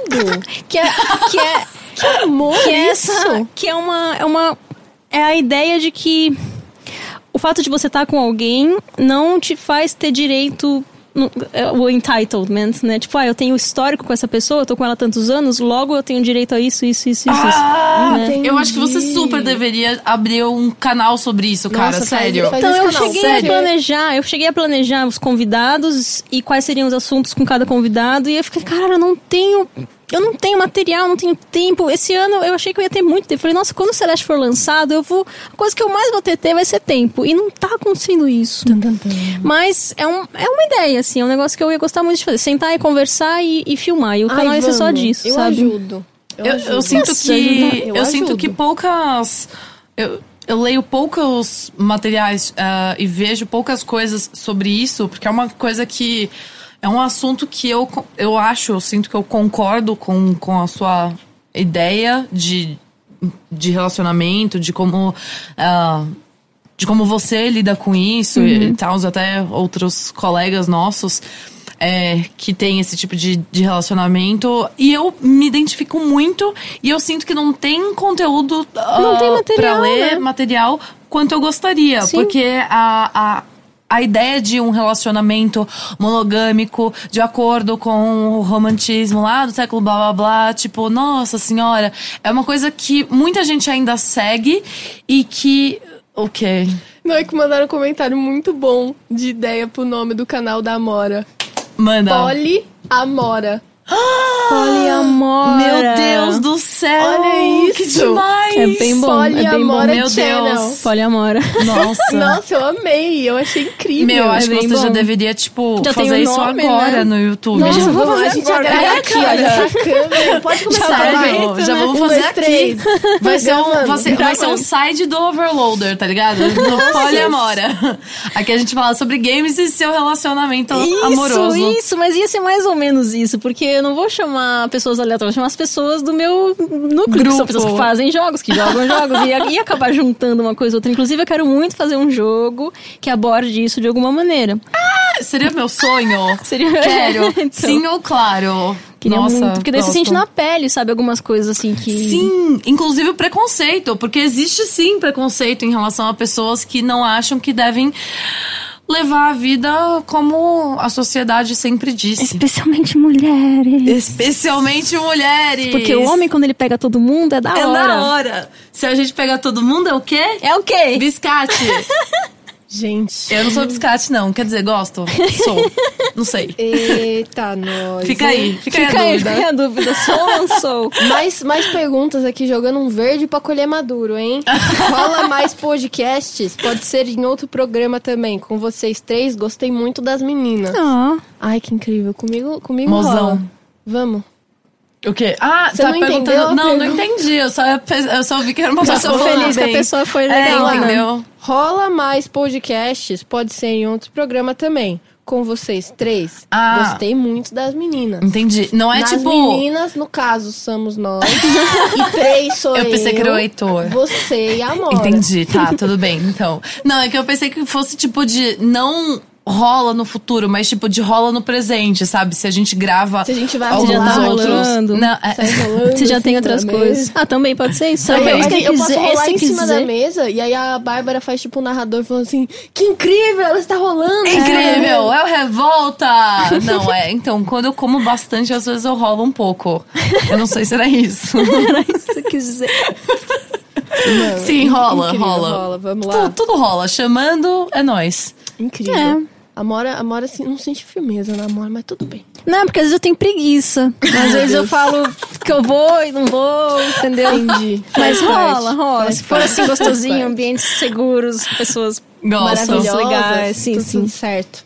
Mais uma pergunta aqui. O que vocês esperam do mundo dos games para 2018? Pode ser desde joguinhos ao jornalismo e etc. Eu espero muito dedo no cu e gritaria. Como sempre. Isso já tá rolando, não é Então, mesmo? Já tá rolando, então tá tudo bem, entendeu? Olha, Porque quer, quer falar você primeiro? Nossa, eu posso até falar que eu não vou falar nada. Vou só fazer uma introdução, porque você vai falar que vai ser incrível, eu tenho certeza. Quanta responsa, meu Deus. Que é muito louco, né? 2018 já começou tão, tão doido. No mundo dos, dos games, eu espero muito mais indies. Eu acho que a gente chegou num momento assim que as pessoas entenderam melhor que jogo dá pra você fazer. Né? Qualquer pessoa pode estar permitida fazer qualquer, qualquer coisinha. Se quiser fazer um joguinho de Twine, que é só escolher lá, é- já é jogo. Não tem, não tem o que é o gamer de verdade, o que que é um jogo que não é. Ai, jogo de celular não é jogo de Ah, verdade. cara que a Bárbara faz pra falar Exatamente. isso. Porque ela parece muito o Pinossano do Só que sem o dente pra fora. Ela faz tipo. Sabe? É A- Aulas de muito bom. interpretação comigo, é top. Achei. Topzera. É muito Eu bom também mesmo. tô numa vibe de querer mais indies, Eu acho que mais vai ter indies incríveis. indies pequenininhos, assim, muitos, É. muitos, muitos, muitos, com todo Sim. tipo de ideia, todo tipo de mensagem. Eu tô, tô Exato. esperando isso pra esse ano. Eu é muito fico, bom. tipo, fuçando no itch.io, por exemplo, sabe? Tipo, vendo, ah, saiu um bagulho aqui de um Adian aqui, tem, tipo, umas reviews da hora. É, Eu, eu tô numa vibe de jogar umas coisinhas assim também, Uhum. sabe? E eu acho que vai ser legal se sair mais coisas, então espero bastante disso aí.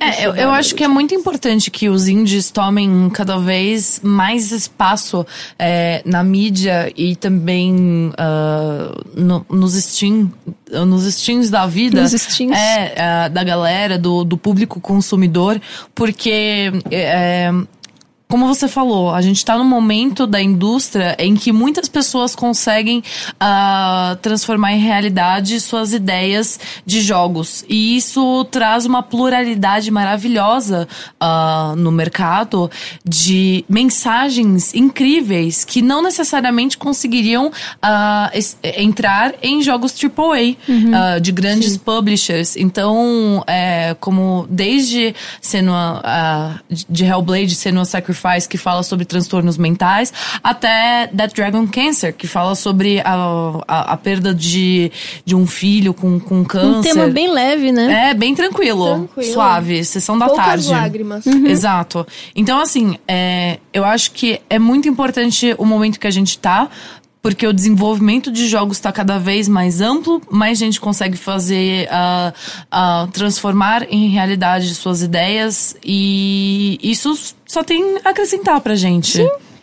É, e uma coisa que eu aceito, que eu aceito não, que eu espero para 2018 é um mercado mais ah, inclusivo. Não Aceito só- também. Aceito também. também. é, Aceitamos. É, Estamos aceitando um mercado mais Exato. inclusivo. Não só de mulheres, ah, de pessoas LGBT, ahn, de negros, de asiáticos, de, sei lá, tipo, latino-americanos, afinal somos, né? Não é mesmo? Sim. É, enfim, ah, de todas essas pessoas que acabam sendo minoria, é, não minoria em número, né? Mas em direitos. Minoria no sentido sociológico. Exatamente, exatamente. Isso é muito importante para a indústria de games, que sempre foi tida ah, por um. É, cujo público-alvo é aqueles menininho branco. Sabe o que eu queria? ah, Eu queria que saísse um jogo AAA desses bem de guerrinha, bem de menininho, de arminha. Que o protagonista Piu, piu, piu. é gay. Ele é um barbudão assim, fortão, mas tem um namorado. eu acho Lindo. show. Isso é incrível, porque LGBT, a gente fica feliz quando tem. Que é sempre uma menininha bonitinha que gosta de outra menininha bonitinha. Ai, não sei o que. É sempre assim. Ai, a Tracer tem uma namoradinha. Tá bom, beleza, LGBT, tá muito legal. Eu acho que tem que ter mesmo. Só que eu acho meio fácil. Eles já viram que funciona. Eles já viram que pega uma parcela ali que tá muito sedenta. Que somos nós, né? Todo mundo ali. No Twitter, tipo, fazendo vários fanarts e tal. Eu fico, tá, legal. É, tem uma relação homoafetiva aí. Mas e cadê os homens? Os homens bem bombados, assim, ó. Então você tá com um beijão no namorado dele bombado também. O que que isso ia fazer, sabe? Cadê o Genji beijando o Reinhardt, assim? coisas É, que fosse por aí. Acho que o Overwatch era o melhor jeito, era o melhor lugar pra começar. Porque eles já estão com uma base de fã tão absurda. E a galera é muito sedenta por esse tipo de conteúdo. E o pessoal Overwatch, faz um monte de fã. o Overwatch é um jogo de chip, é de chipar. Os personagens É, são todos é. chipáveis uns com outros. Eles pensaram muito bem O nisso. Hanzo e o. E o cowboy. Eu esqueci o nome do cowboy, gente. O é o- Hanzo e, o McCree. Isso, e o McCree. McCree. É, uma galera chipa horrores os dois. Não, o povo já tá, já tá falando que é isso que, que é, entendeu? Os caras têm que ir lá e fazer. Sim. E aí, ver se isso naturaliza. Já, chegou, já passou da hora de naturalizar isso. Não, vai ter os haters falando, ah, não vou comprar porque a Tracer tá bom, não compra. Beleza, vamos deixar Não os compra, haters pra lá. Fica então sem jogar Overwatch. Aí eu fico É. ganhando todas as partidas sem você, seu besta. Esse medo que a galera tem de perder jogador hétero, eu não consigo entender. Gente, temos mais perguntas, produção? Zap Zop O Pedro Zip falou que Zap. mandou uma pergunta. Olha só. Cadê o Zap Zop? O Zap Zop, ele tá me ludibriando aqui, meninas. Ah, é? É, ele tá me ludibriando. Então, eu gostaria, Amora, que você falasse pra mim A pergunta do, a do pergunta Pedro. do Pedro. Que, qual que é a pergunta do Pedro? Não sei. Você não sabe qual é a pergunta do Pedro. Ele mandou Tá mensagem assim, mandei uma pergunta pra você. Tá tudo bem. Se, se, Ah, era zoeira. se a, produção acabou de falar aqui no ponto, peraí. Oi. Ah, oi, entendi. produção, tá bom, tá bom. Beleza, era zoeira. Podemos continuar pra. pra. Quer fazer leitura de e-mail já, produção? Pode ser? Pode ser? Xablau. Então nós vamos ler e-mails já. Vamos ler os e-mails aqui. Como vocês viram mais cedo, temos e-mails impressos. Porque é muita Não sei se tá tecnologia. focando. Você nunca viu blogueirinha de merda? Já, mas é que foi muito inesperado. Isso Ué. fora de contexto, eu fiquei meio É muito bom, cara. É tipo, não sei se tá focando.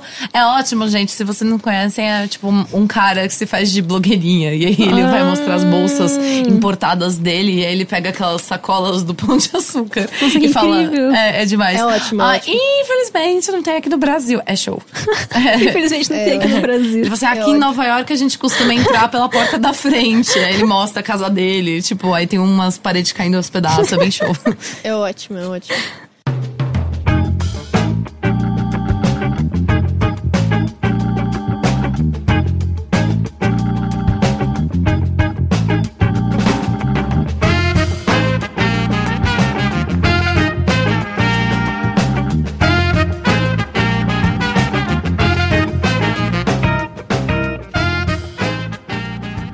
Mas vamos lá, e-mail do Matheus Meirelles. E para contextualizar, ele mandou um e-mail sobre uma discussão que teve num podcast passado, que, eles fa que, ele, que foi falado sobre o momento em que é, é, se percebeu de uma maneira diferente de ver os jogos, assim, tipo, como o Heitor, o Rick e tudo mais, sentiram que, que essa mudança aconteceu. Quando que eles notaram que era algo que eles realmente gostavam e que aquilo, tipo, ia seguir pra vida mais do que simplesmente como um, um joguinho, um passatempo, uma coisa assim. No caso nosso, né, por exemplo, tipo, trabalhar na indústria e tudo mais. E vamos lá, ao e-mail do Matheus Meirelles. Desculpa, estou falando muito longe do microfone, mas tudo bem, vamos lá. Olá, gente, tudo bem com vocês? Sobre o assunto de momentos em que os jogos mudaram as nossas percepções, eu tenho 22 anos e para mim o jogo que mudou a minha perspectiva sobre jogos foi Resident Evil 3. Eu assisti muito os meus primos jogando durante as festas de fim de ano e ficava muito assustado com o jogo. Tive pesadelos durante algumas noites, mas eu acordava empolgado para ver novamente e ter a sensação de surpresa e medo. Eu moro em São, José do Vale do Rio Preto e meus primos em Petrópolis, o que dá, do, dá dois e, duas horas e meia de viagem de ônibus. E na volta eu passava a viagem inteira falando sobre esse jogo com a minha mãe. São memórias que me trazem muita alegria. E eu também tenho uma memória que guardo com muito carinho. Estávamos reunidos na casa da minha tia, cerca de sete primos. Estávamos jogando Street Fighter Caraca, 2. sete? Cara, e eu tenho Bicho, eu tenho eu não tenho 20 nenhum primos. primo. Eu tenho Você 20 tem um primo? Eu também tenho uns 20. Gente! Primo, primeiro grau, segundo grau. Tem primo que já é meio sobrinho. Nossa! Tem todo, todos os graus. Eu tenho É que eu sou oito sozinha tios. mesmo. Você é filha única e só... só, só, só... Não, eu tenho uma irmã. Ela, ela é linda. Ah, É, ela tem 15 anos. Pode continuar, vamos Posso, lá. posso continuar aqui, Sim, por favor? vamos lá, Com Matheus. licença? Matheus, seus sete primos. Isso. Vamos lá. Estávamos jogando Street Fighter 2 e não conseguíamos passar da fase do Vega. Tentávamos e nada. Eu tinha por volta de 8, 9 anos e era tratado como café com leite pelos meus primos. Mas o inacreditável aconteceu. Eu consegui ganhar do Vega. Eu só lembro da sensação e dos meus primos me levantando como um troféu. São memórias muito importantes pra mim. Diante disso, vocês têm memórias similares a essas em que videogames foram catalisador de um momento especial? Ai, que fofo! Gente, Meu que lindo Deus! isso. Nossa, não sei. Responde vocês primeiro que eu vou ter que puxar. Ai, não, eu tenho, eu tenho. Eu tenho. Veio assim. Eu tenho, Vai, gente. vai. É. hum, meu pai, ele tinha um fliperama. Todo mundo que me conhece, eu já contei essa história mil vezes, gente. Desculpa, pelo amor de Deus. história. Não? Não. Bom, meu pai tinha um fliperama quando eu tinha, tipo, uns 7, 8 anos. E eu acho que uma das coisas que eu mais lembro dessa época é ele me dando, tipo, um. Sabe. É, copo d'água descartável, assim. É, que aí tem uma ele- película em cima. isso. Aí, ele, aí, tipo, a gente tinha de vários lá, porque ele tinha também uma lanchonete. Aí ele me dava um desses vazio, enchia de ficha e me mandava jogar, cara. Tipo, vai lá, fia, vai lá jogar, deixa o pai trabalhar. E aí, depois de jogar sozinha por muito tempo, eu sempre. Caraca, eu fico batendo aqui nesse negócio. Eu bati no meu várias vezes também. Ai, cacete. Bom, é, e aí, depois de ficar jogando sozinha, eu sempre ficava chateada e me sentindo ah, forever alone. Aí eu chegava e falava, pai, vamos jogar, por favor, vamos lá. Aí ele falava, ai, meu saco, tá bom. E aí a gente jogava hum, é, Metal Slug. A gente jogava muito Metal Slug. E até hoje, tipo, é um dos meus jogos de infância favoritos, assim. Porque eu jogava muito com ele e era, eram bons momentos, assim. Que amor. É. Fofo. Eu tenho essas lembranças, assim, com alguns jogos. Um deles é Metal Slug também, que eu jogava muito com os meus primos, porque os meus avós moravam em Porto Alegre e era uma casa, era um apartamento, na verdade, gigantesco, de tipo sete quartos, que moravam vários dos meus tios e também os meus primos, né? Os filhos desses meus tios. E nesse apartamento, que eram de dois andares, assim, no segundo andar tinha meio que um porãozinho escondido que, tipo, cara, não dava metade dessa sala aqui que a gente tá. Que ficava lá a máquina de lavar, uns colchão velho. E a gente colocava lá uma televisão velha em cima de um banquinho X com um PlayStation 1 ou 2, acho que também chegou a ter lá, mas enfim. E a gente ficava, a gente subia, a gente se trancava, tipo, Isso era quando você era criança? É. Ah, meu Deus. é, é, Bárbara, Meu você tem que Deus lembrar da minha idade, Bárbara. Nossa, vamos parar por aí. Meu Tá, Deus, eu me senti muito Cara, velha eu agora. a gente tem que isso, eu aceitar, a fazia gente tem isso que com aceitar. GTA, Oh, San boy. Andreas também, tá? Não, para, tudo bem, sem usar GTA, referências San tão, Andreas, tão claras. Spyro. Não precisa citar Spyro, os jogos, Spyro. né, de quando eu era criança. É um perigo esse assunto, gente. Que a gente ia lembrar da nossa própria mortalidade. Gente, É um posso continuar minha história, Vivan? Pô, claro. Vai, fala. A gente vai ficar aqui no cantinho. A gente, fica, a gente ficava Sentar lá no banheiro. nesse porão. Chorando. Em E era tipo fetal. um porão muito pequenininho pra, tipo, 10 primos. E aquela coisa, tipo, morreu pros controle! E não sei o quê. E, e eu sou muito próxima dos meus primos. Eles foram, tipo, as crianças com quem eu cresci. E eu sou a única menina. Então era bem louco. E eu não era tratada de uma forma. Tanto que isso virou um choque pra mim depois, quando, tipo, eu saí desse universo de jogar só com eles e comecei a jogar, tipo, MMORPG e tal. Eu era a única menina e eu não era tratada com uma forma machista, não, não era. Eu era, tipo, só uma pessoa que tava ali jogando com eles também. E não rolava uma coisa tipo, ah, você não pode jogar, isso não é coisa de menina, não sei o quê, você não sabe jogar tal. Não, eu, eu jogava melhor que eles alguns jogos, obviamente. E, cara, era muito legal. E, e isso é uma lembrança que me pegou muito. E uma outra lembrança que eu tenho também muito forte, que não é especificamente um jogo, mas é um console, que é por conta de um post, uma matéria que eu escrevi sobre o Saga CDX, foi que eu conheci o meu namorado. Ele me achou no Google. Olha que lindo. Me achou no, no Google a, a matéria. E aí a gente começou a se falar. Enfim. Que foi um rolê. É muito fofo, né? Ai, que lindo. Oh. As suas histórias são lindas. Eu não tenho nenhuma história bonita. Agora é só. A sua história é Dark. bonita. A minha história é bonita. Eu tenho É. muitas, muitas memórias gostosas, né, de jogar com os meus pais. Meu pai jogava muito Príncipe da Pérsia. Nossa, no Super Nintendo. Nossa, ele gostava muito. E aí, ele, quando ele morria, que fazia aquela vinhetinha. Eu cantava Papai morreu. Ele ficava puto. toda vez, toda vez eu cantava a vinhetinha que o papai morreu. Ele ficava muito puto. Então tem memórias assim, assim. Calma, calma.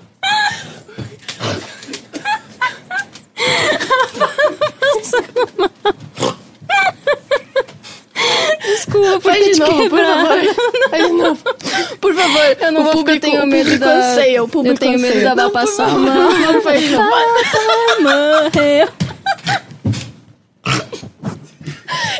Se eu rio mais do papai morreu ou da risada da Eu gostei que a Bárbara quebrou. É Muito bom, cara. bom, né? Porque eu vejo total uma criança fazendo isso. Era uma criança folgada, era uma criança ruim, era ruim demais. Nossa senhora. Então tem essas memórias assim, Eu tô muito pontuais.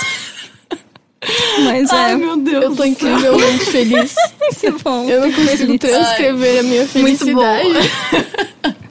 Mas eu Ai, acho Ai, que... ai. A, gente, a gente tem mais, mais e-mail do Matheus? temos mais e-mails de outro, Ah, é, outro né? Matheus. Se eu não me erro o nome aqui do rolê, temos um e-mail, um próximo e-mail, se a gente conseguir parar de rir.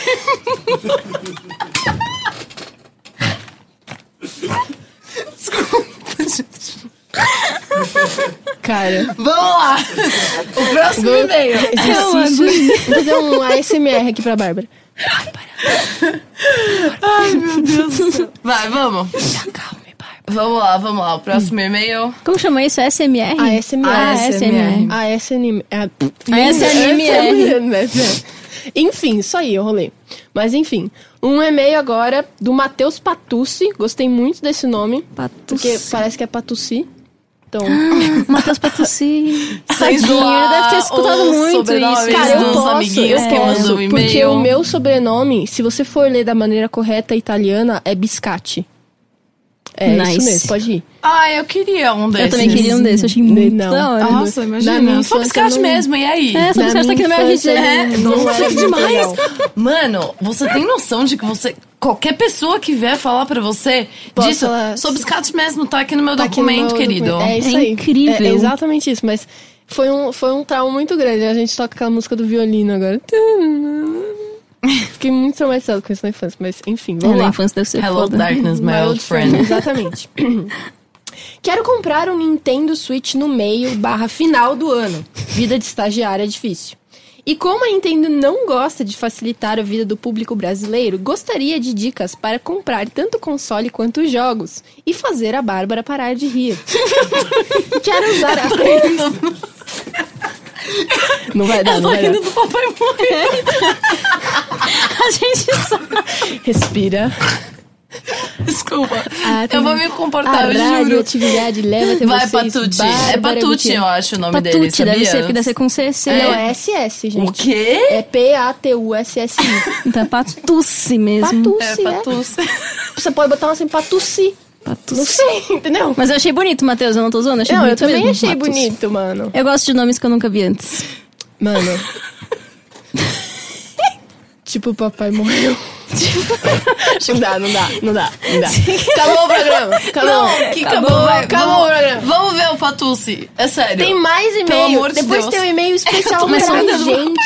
Sério? Tem tipo, um chegou hoje, Tem um assim? que chegou hoje pra gente depois. Vai, vamos lá então. Pra hoje? Hoje, Pra chegou hoje, chegou e-mail pra, hoje, gente. pra nós, hoje. Pra Vai, gente, vamos lá, especial aqui no programa. Juro que eu vou ficar quieta.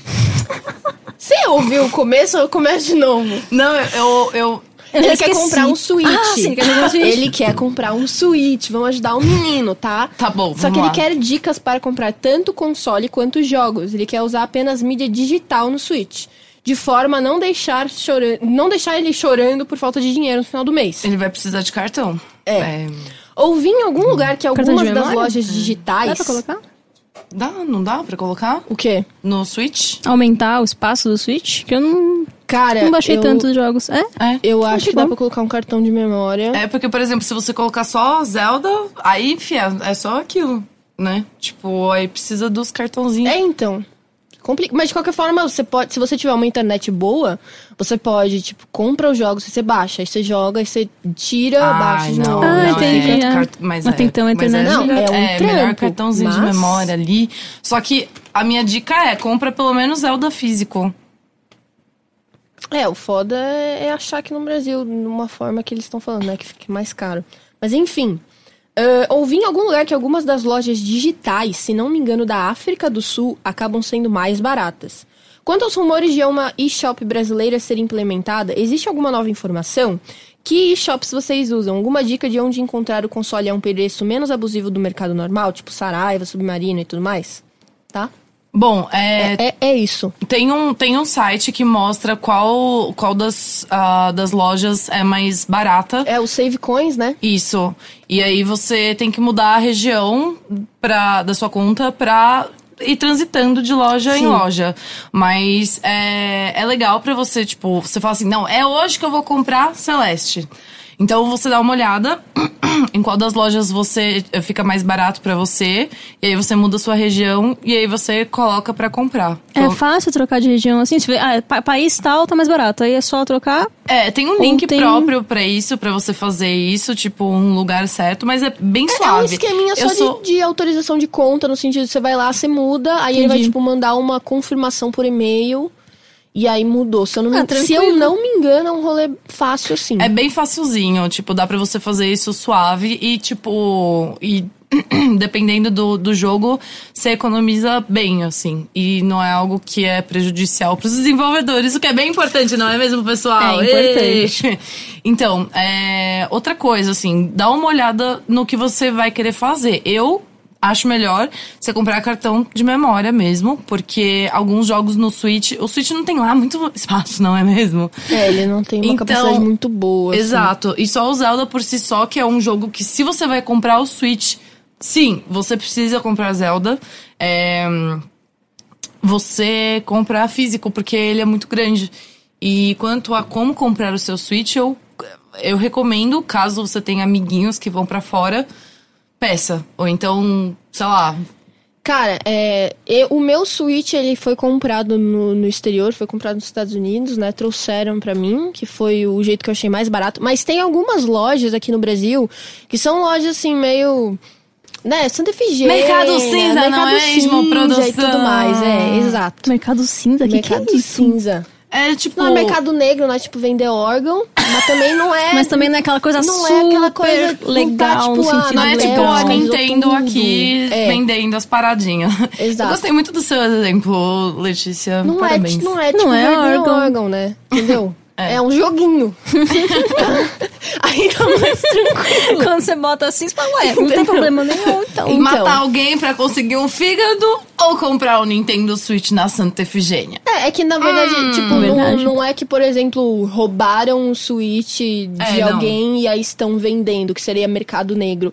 É provavelmente uma pessoa que foi pros Estados Unidos, comprou, sei lá, Comprou alguns, vários uhum. e aí trouxe. E aí fica revendendo aqui pra pegar um lucro. Eles não estão sendo... nota fiscal também, É, né? eles não estão com nota fiscal, eles não estão homologados pela Anatel e tudo mais. Ana- Acho que não é a Anatel que faz isso, né?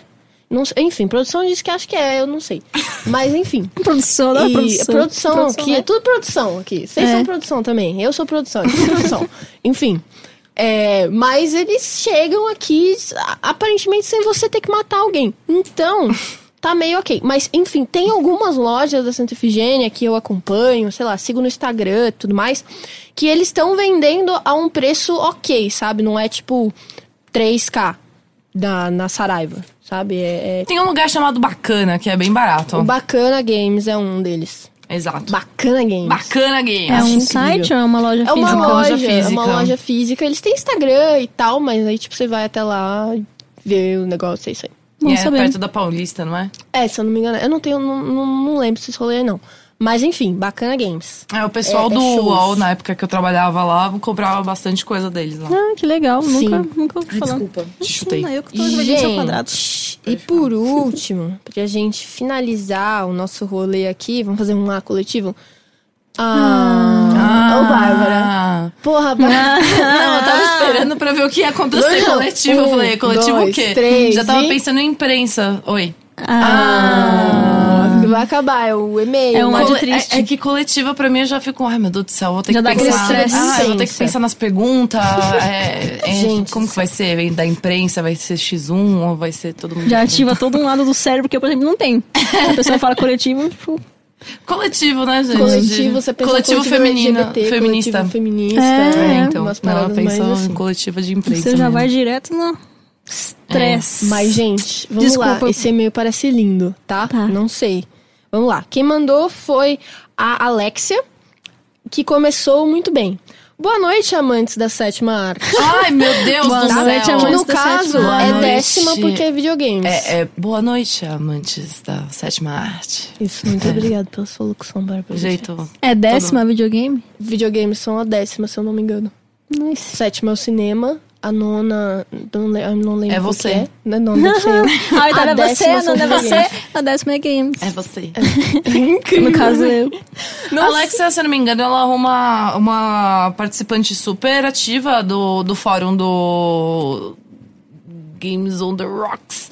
E, e ela ouve bastante a galera do, do Overloader. Ah, Inclusive, eu acho bem da hora, porque ela é.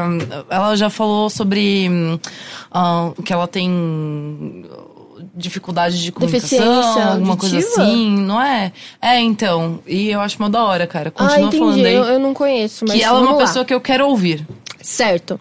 Não sei se vocês acompanham, mas Celeste e Even the Ocean ganharam bastante destaques na comunidade de deficientes e de Ah, neurodivergentes. que da hora, ela vai falar exatamente disso. ah, você porque eu- queria eu fiquei bem feliz. É. Pessoas com saúde mental prejudicada, entre outros, por oferecerem soluções bastante completas de acessibilidade e customização do jogo. Por exemplo, Celeste permite alterar aspectos como estamina infinita, velocidade do jogo, pular capítulos, entre outros. Enquanto Even the Ocean permite alterar o modo da jogabilidade, se ajustando à vontade do jogador, tendo opções como jogar apenas a história, somente os níveis mais desafiadores, entre outros. E o mais importante, de uma forma bastante natural, sutil e respeitosa. Inclusive, essa semana está rolando uma conferência de acessibilidade e inclusão em jogos, e todos esses jogos foram citados de uma forma ou outra em algumas palestras, que- pelo que acompanhei. Como vocês veem essa oferta de customização do jogo para se adequar ao perfil do jogador? Vocês acreditam que tendo jogos com todas essas possibilidades de customização e, consequentemente, alto nível de inclusão, vai ter um impacto positivo na comunidade de jogos, que é reconhecida como sendo muito tóxica no geral, ou que ainda será necessário continuar insistindo bastante para que, de fato, ganhe atenção essa demanda de necessidade por jogos inclusivos? Bárbara e Letícia, vocês que são da área do jornalismo, vocês acham que o jornalismo de games acaba gerando uma imagem negativa dos jogos inclusivos ou até mesmo tornar negativa e desnecessária a acessibilidade por jogos mais inclusivos barra acessíveis? O que vocês acham que é necessário fazer para que haja mais valorização e foco nessas in- iniciativas de inclusão, mas também de diversidade de personagens não estereotipados, seja LGBT, deficiente, negro, etc. Não sei se a Amora consegue responder isso, mas se conseguir seria ótimo. Como foi esse processo de desenvolvimento do Celeste, considerando essas questões de inclusão e acessibilidade? Usaram algum guia ou referências? Beijos, Alexia. Achei incrível essa pergunta. Muito legal mesmo. Obrigada, Alexia. Quer responder primeiro?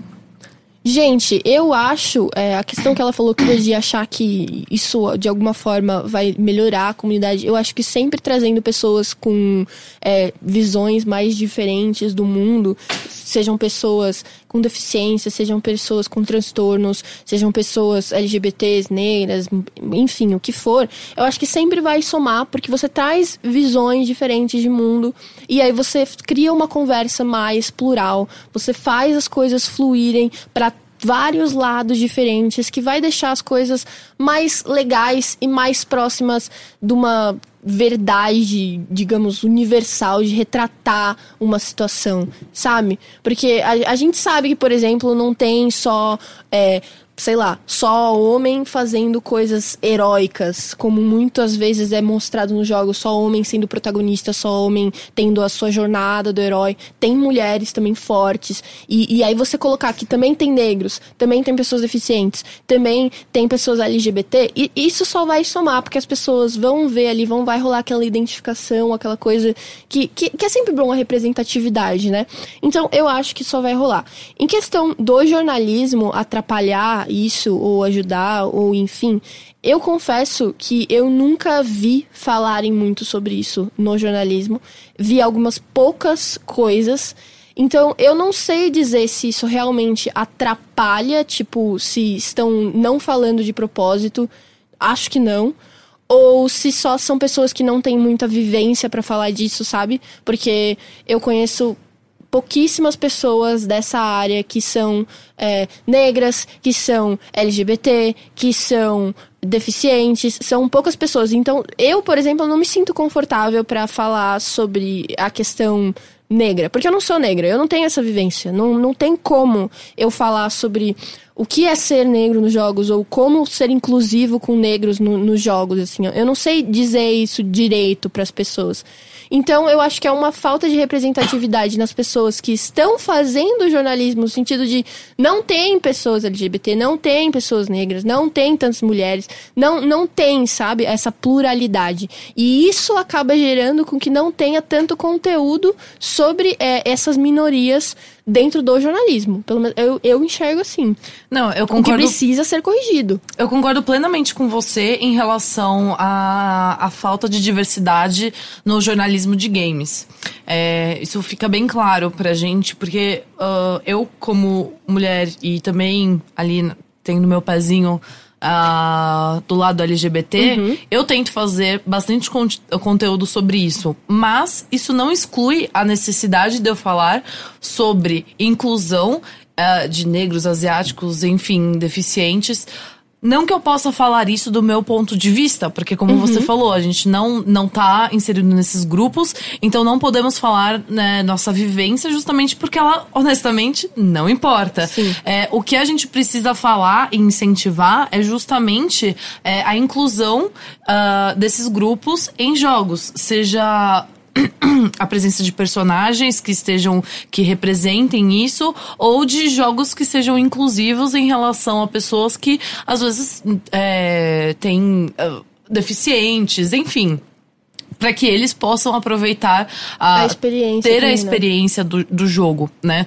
É, eu sinto que ainda, apesar do, do jornalismo de games ter se tornado muito mais digital do que era em comparação ao passado, ainda assim somos, ah, som- somos um grande reflexo do, do cara mais velho que era de revista.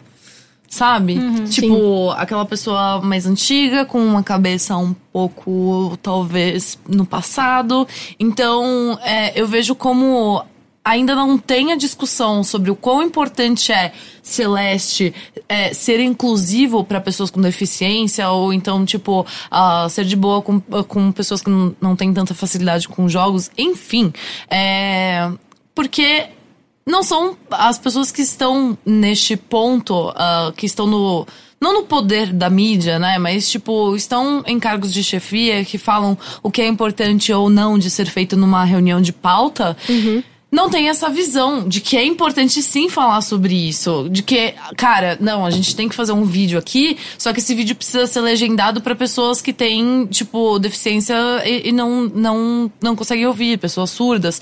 É, enfim. ahn, Que é justamente a questão de a gente não ter a representatividade nas redações pra colocar essas questões todas em pauta, sabe? Porque Exato. se a gente tivesse, por exemplo, mais pessoas com deficiência trabalhando no jornalismo de games, com certeza a gente teria uma pessoa falando, gente, mas ó, mas não sei o quê, vamos lá, coloca. Se, se uma pessoa com deficiência fosse, por exemplo, o editor do site, a, a pessoa que tá em cima, certeza. todo vídeo ia ter legenda. Pois Todo é. vídeo ia, ia ter, sei lá, o, o, o, o que for possível de você colocar dentro de um conteúdo para que ele fique mais acessível Uhum. pra uma galera. Mas isso não tira a responsabilidade Não, claro das pessoas que estão hoje. é, é, que são responsáveis pelo conteúdo de ir atrás desse tipo Com de certeza, com inclusão. certeza. Como fez a, a Amora e toda a, a equipe de Celeste, porque é, é, pode ser um monte de gente de, sei lá, classe média, alta, ah, brancos, é, heteronormativos. Óbvio que vocês não são, mas tipo. Mas poderia ser. Poderiam né? ser. E não por isso seria uma desculpa pra não ter a inclusão no Sim. jogo. É, eu vou, eu vou tentar falar um pouco mais desse ponto de vista da que você mencionou de desenvolvedora, Sim. porque também é um- é um assunto que me que mexe muito assim comigo. Sempre, sempre a gente sempre bate nessa nessa tecla e não sabe direito como fazer, como fazer do melhor jeito, sabe?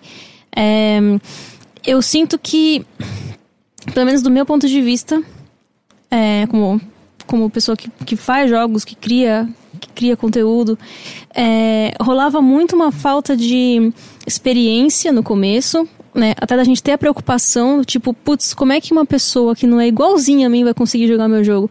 Eu falava, não sei, mas vamos conseguir fazer o jogo primeiro, sabe? Eu queria me preocupar com coisas de acessibilidade, mas eu não sabia nem como animar o boneco ainda. Então, Sim. eu, eu sinto que no começo foi muito mais isso da experiência, porque eu já vi, já, já, já convivi com pessoas muito preocupadas com isso. Vou fazer um jogo especificamente para pessoas cegas, fazer um jogo especificamente para pessoas. Só que a pessoa nunca fez um jogo, aí, aí a intuição é muito boa, muito boa, e, mas o jogo acaba ficando ruim, ou o jogo acaba nem saindo. Né? Então, eu sinto que no começo a gente focou mais em conseguir fazer, e aí fica aquela coisa muito mais é, intuitiva do vou fazer um jogo que eu gostaria de jogar. Então, nossa, vou colocar uma música muito da hora aqui, vou fazer pã, porque eu tenho ouvido, eu sei como é que é uma música da hora. Ah, aqui vai ter essa cor linda aqui. Ah, porque eu tenho visão, eu sei como é que é essa cor, sabe? Você não tá pensando nos outros, tá fazendo um jogo, você tá sentindo o efeito dele ali, você tem todos né? os é, eu tenho tudo, tá tudo certo, eu não sei como é viver sem nada disso, então no, no modo automático ali que eu fazendo isso. No Alder mesmo, a gente tinha. O Alder Samuel, que é o nosso primeiro jogo, a gente tinha uns raios assim de luz, cada um faz uma coisa, e nossos amigos daltônicos falaram, velho. Como é que eu diferencio um do outro? Eu falei, ué, são as cores, né? Não, mas pra mim isso não faz diferença. Muda, por favor, a forma desses raios. Não adianta nada você colocar aqui um azulzinho, outro é verdinho. Eu falei, caralho, é mesmo, né? Precisou alguns amigos nossos, entre os playtesters, que eram daltônicos e eu nem sabia, terem essa, essa- É tão óbvio quando você para pra pensar agora, porra, não diferencia só pela cor, diferencia pela forma, é óbvio, Sim. né? Mas precisou acontecer isso. E aí no Celeste, todo mundo já tava um pouco mais experiente e tal. Mas ainda teve uma resistênciazinha um pouco, a gente não tava conseguindo achar um jeito que, que, que fosse deixar o jogo mais acessível. Mas tinha essa, esse peso, né? De eu, de eu ir jogar o jogo e falar, velho, minha mãe não vai conseguir jogar isso, sabe? É um jogo que eu tô colocando meu, a minha alma, tô fazendo ele há dois anos, tá sendo o orgulho da minha vida, e eu tenho pessoas queridíssimas que não vão conseguir sair da primeira tela desse jogo, sabe? Tava essa, essa ansiedade, assim, de. Como é que eu tô produzindo um negócio que não vai ser acessível pra todo mundo, sabe? E eles conseguiram chegar nesse, nesse modo acessível que foi muito difícil também achar um nome que não ficasse colocando a pessoa pra baixo, né? Porque a gente sente muito isso. Eu não sou boa em jogos em geral, né? E sempre senti muito isso, assim, ah, você não vai, você não consegue jogar Dark Souls, você não consegue jogar Cuphead, tipo, você é tosca por isso, né? Eu não consigo, não consigo. Ai, gente, desculpa, não tenho né? paciência pra quem fica falando que, ai, nossa, quem platina o jogo é que É, o Get Good, né? Então tem, tem essas pessoas tocam, mas o próprio jogo né? faz você sentir isso. O próprio jogo tá te dizendo ali, olha, você não vai conseguir me jogar, né? Então, o Cuphead eu acho lindo, eu queria muito conseguir ver ele até o final, eu não vou conseguir ver. né? E aí com o Celeste a gente queria muito que não, que não, que não fosse isso. A gente queria muito que todo mundo conseguisse jogar, se quisesse só ver a história, se quisesse só ver as fases lá pra frente. E aí conseguiram achar esse modo. Acho que foi muito inspirado pelo, pelo Mario Odyssey. Acho que ele tem alguma coisa assim. Eu não joguei ele ainda inteiro. Mas é uma das maiores inspirações do match. E o lance do nome foi. Acho que a gente ficou umas duas semanas assim. Ah, vai ser é, cheat mode? Não, porque daí parece, não, quer, não quer sentir que tá cheatando o jogo, sabe? A pessoa não quer sentir que ela tá fazendo uma coisa errada por escolher aquele modo. E. Mas eu sinto uma preguiça muito grande, não só da, da- dos desenvolvedores de jogos, mas de, da mídia em geral, assim. Meu, cinema é um negócio que já tá aqui faz bilhões de anos, sabe? E ainda tem... Eu lembro de, de, de situações, assim, de eu procurar filme legendado porque eu sou fresca, sabe? Eu gosto de ver com áudio original, porque eu sou fresca. E aí ficar rodando... também. Também? Ficar rodando São Paulo pra achar um... Porque quando é animação, quando é desenho animado, os caras colocam pouquíssimas salas. E aí a minha amiga que é deficiente auditiva falou, não é... Pra você é um luxo e tal, mas pra mim eu simplesmente não vou conseguir assistir, sabe? Eu simplesmente não tenho uma sala que eu consiga ir porque não tem legenda. Eu falei, caralho, velho, é isso. Como é que as pessoas não estão pensando É, nisso? e até onde eu sabe? sei, isso é obrigatório, viu? Todos os cinemas têm que passar uma sessão legendada e uma sessão dublada, justamente por inclusão Pois é. para as E pessoas. a gente não achava, não encontrava. Não, mas isso, é, isso dá processo. É uma preguiça, as não, pessoas estão com preguiça. Com certeza, né? Não era pra precisar chegar a esse nível. Claro. Era pra estar ali no rolê. Ah, mas tinha que ter muito mais coisa também, né? Tinha que estar sendo pensado em todas as mídias, isso. Não, e não tá, não tá sendo. Eu acho que com, com o jogo. Eu, eu acho que falta também uma certa. Que nem vocês falaram, ah, eu não sou desse background aqui, como é que eu vou falar sobre ele, né? Então vai, vai envolver muito, muito mais pesquisa, né? Vai envolver você conversar com as pessoas, se envolver e, e perguntar ó, como é que ficaria melhor pra você, né? A gente vai conseguir atender todas as pessoas ou só algumas. Tem, tem muito essa. Esse, todo esse movimento a mais que o time precisa fazer que às vezes simplesmente não tá afim. e a gente tem que ficar lá forçando eles. Falar, gente, vale a pena, vale a pena. Isso aqui não tem por que não, não ter esse esforço a mais, sabe? É, poucas pessoas realmente se importam, mas as Sim. que se importam são as que devem ser relevantes e levadas pra frente. Sim, Ah, sim. concordo. Bom, meninas, eu acho que é isso por hoje, né? Temos considerações finais? Temos alguma coisa pra dizer? Temos amores pra mandar? Eu, eu tenho propagandas. Eu, eu vou Propagandas. fazer o meu jabá. Propagandas Ah, é, é jabá, boa. jabá, jabá, jabá. Uh. Gente, é, hum, se você gostou das besteiras que eu falei aí, eu falo muito mais em vários outros lugares. Como, por exemplo, no Twitter. É, quem quiser me seguir é arroba B-A-H-G-U-T-I-E-R-R-E-Z. Ou seja, Ba com H Gutierrez. É, e eu falo sobre esportes e ah, diversas coisas relacionadas aos esportes eletrônicos no Versus, que é o vs.com.br. A gente tem tudo, tem Instagram, Twitter, ah, canal no YouTube, a gente tá começando a crescer, então acompanhem lá, é muito legal, eu tento fazer um conteúdo bacana e aceito vários feedbacks, sejam eles positivos ou negativos. O que eu não aceito é foto de pau desnecessária, que às vezes tem gente que manda. Ninguém- Não, ninguém me mande, por favor. Bom, bom jabá. Lê, quer fazer o seu? Eu, eu, meu, meu, meus Twitter, meu Instagram, meu tudo aí é Leticínios, que obviamente é uma junção maravilhosa de Letícia com laticínios. Que aí Você viram- gosta de laticínios? Eu não gosto de laticínios. Mas essa coisa aí foi um. Me chamavam. Você me não gosta de queijo? Cara, é assim. Gosto de queijo, mas assim, laticínios em geral. Assim, todos os laticínios. Não Entendi. sou muito fã. Não, assim, super ah, fã de laticínios. Laticínios em geral. Mas de assim, laticínios, sim. Laticínios eu sou Laticínios, muito sim. fã, mas... Enfim, Twitter, Instagram, Laticínios. No Facebook também, barra Laticínios. Também tem o meu canal no YouTube, o Dropando Ideias, que é com a conta que eu tô é, comentando no chat. Que eu acho que também deve ficar linkado no post do Overloader depois. Ahn, é isso aí. Faço uns podcasts também nos outros lugares, na Vice, por exemplo, o Poligonal, que também é sobre games, muito show de bolas. E Muito show de. gosto de batata. Incrível. Você prefere batata, Batata. ou estudar? Batata. Tá.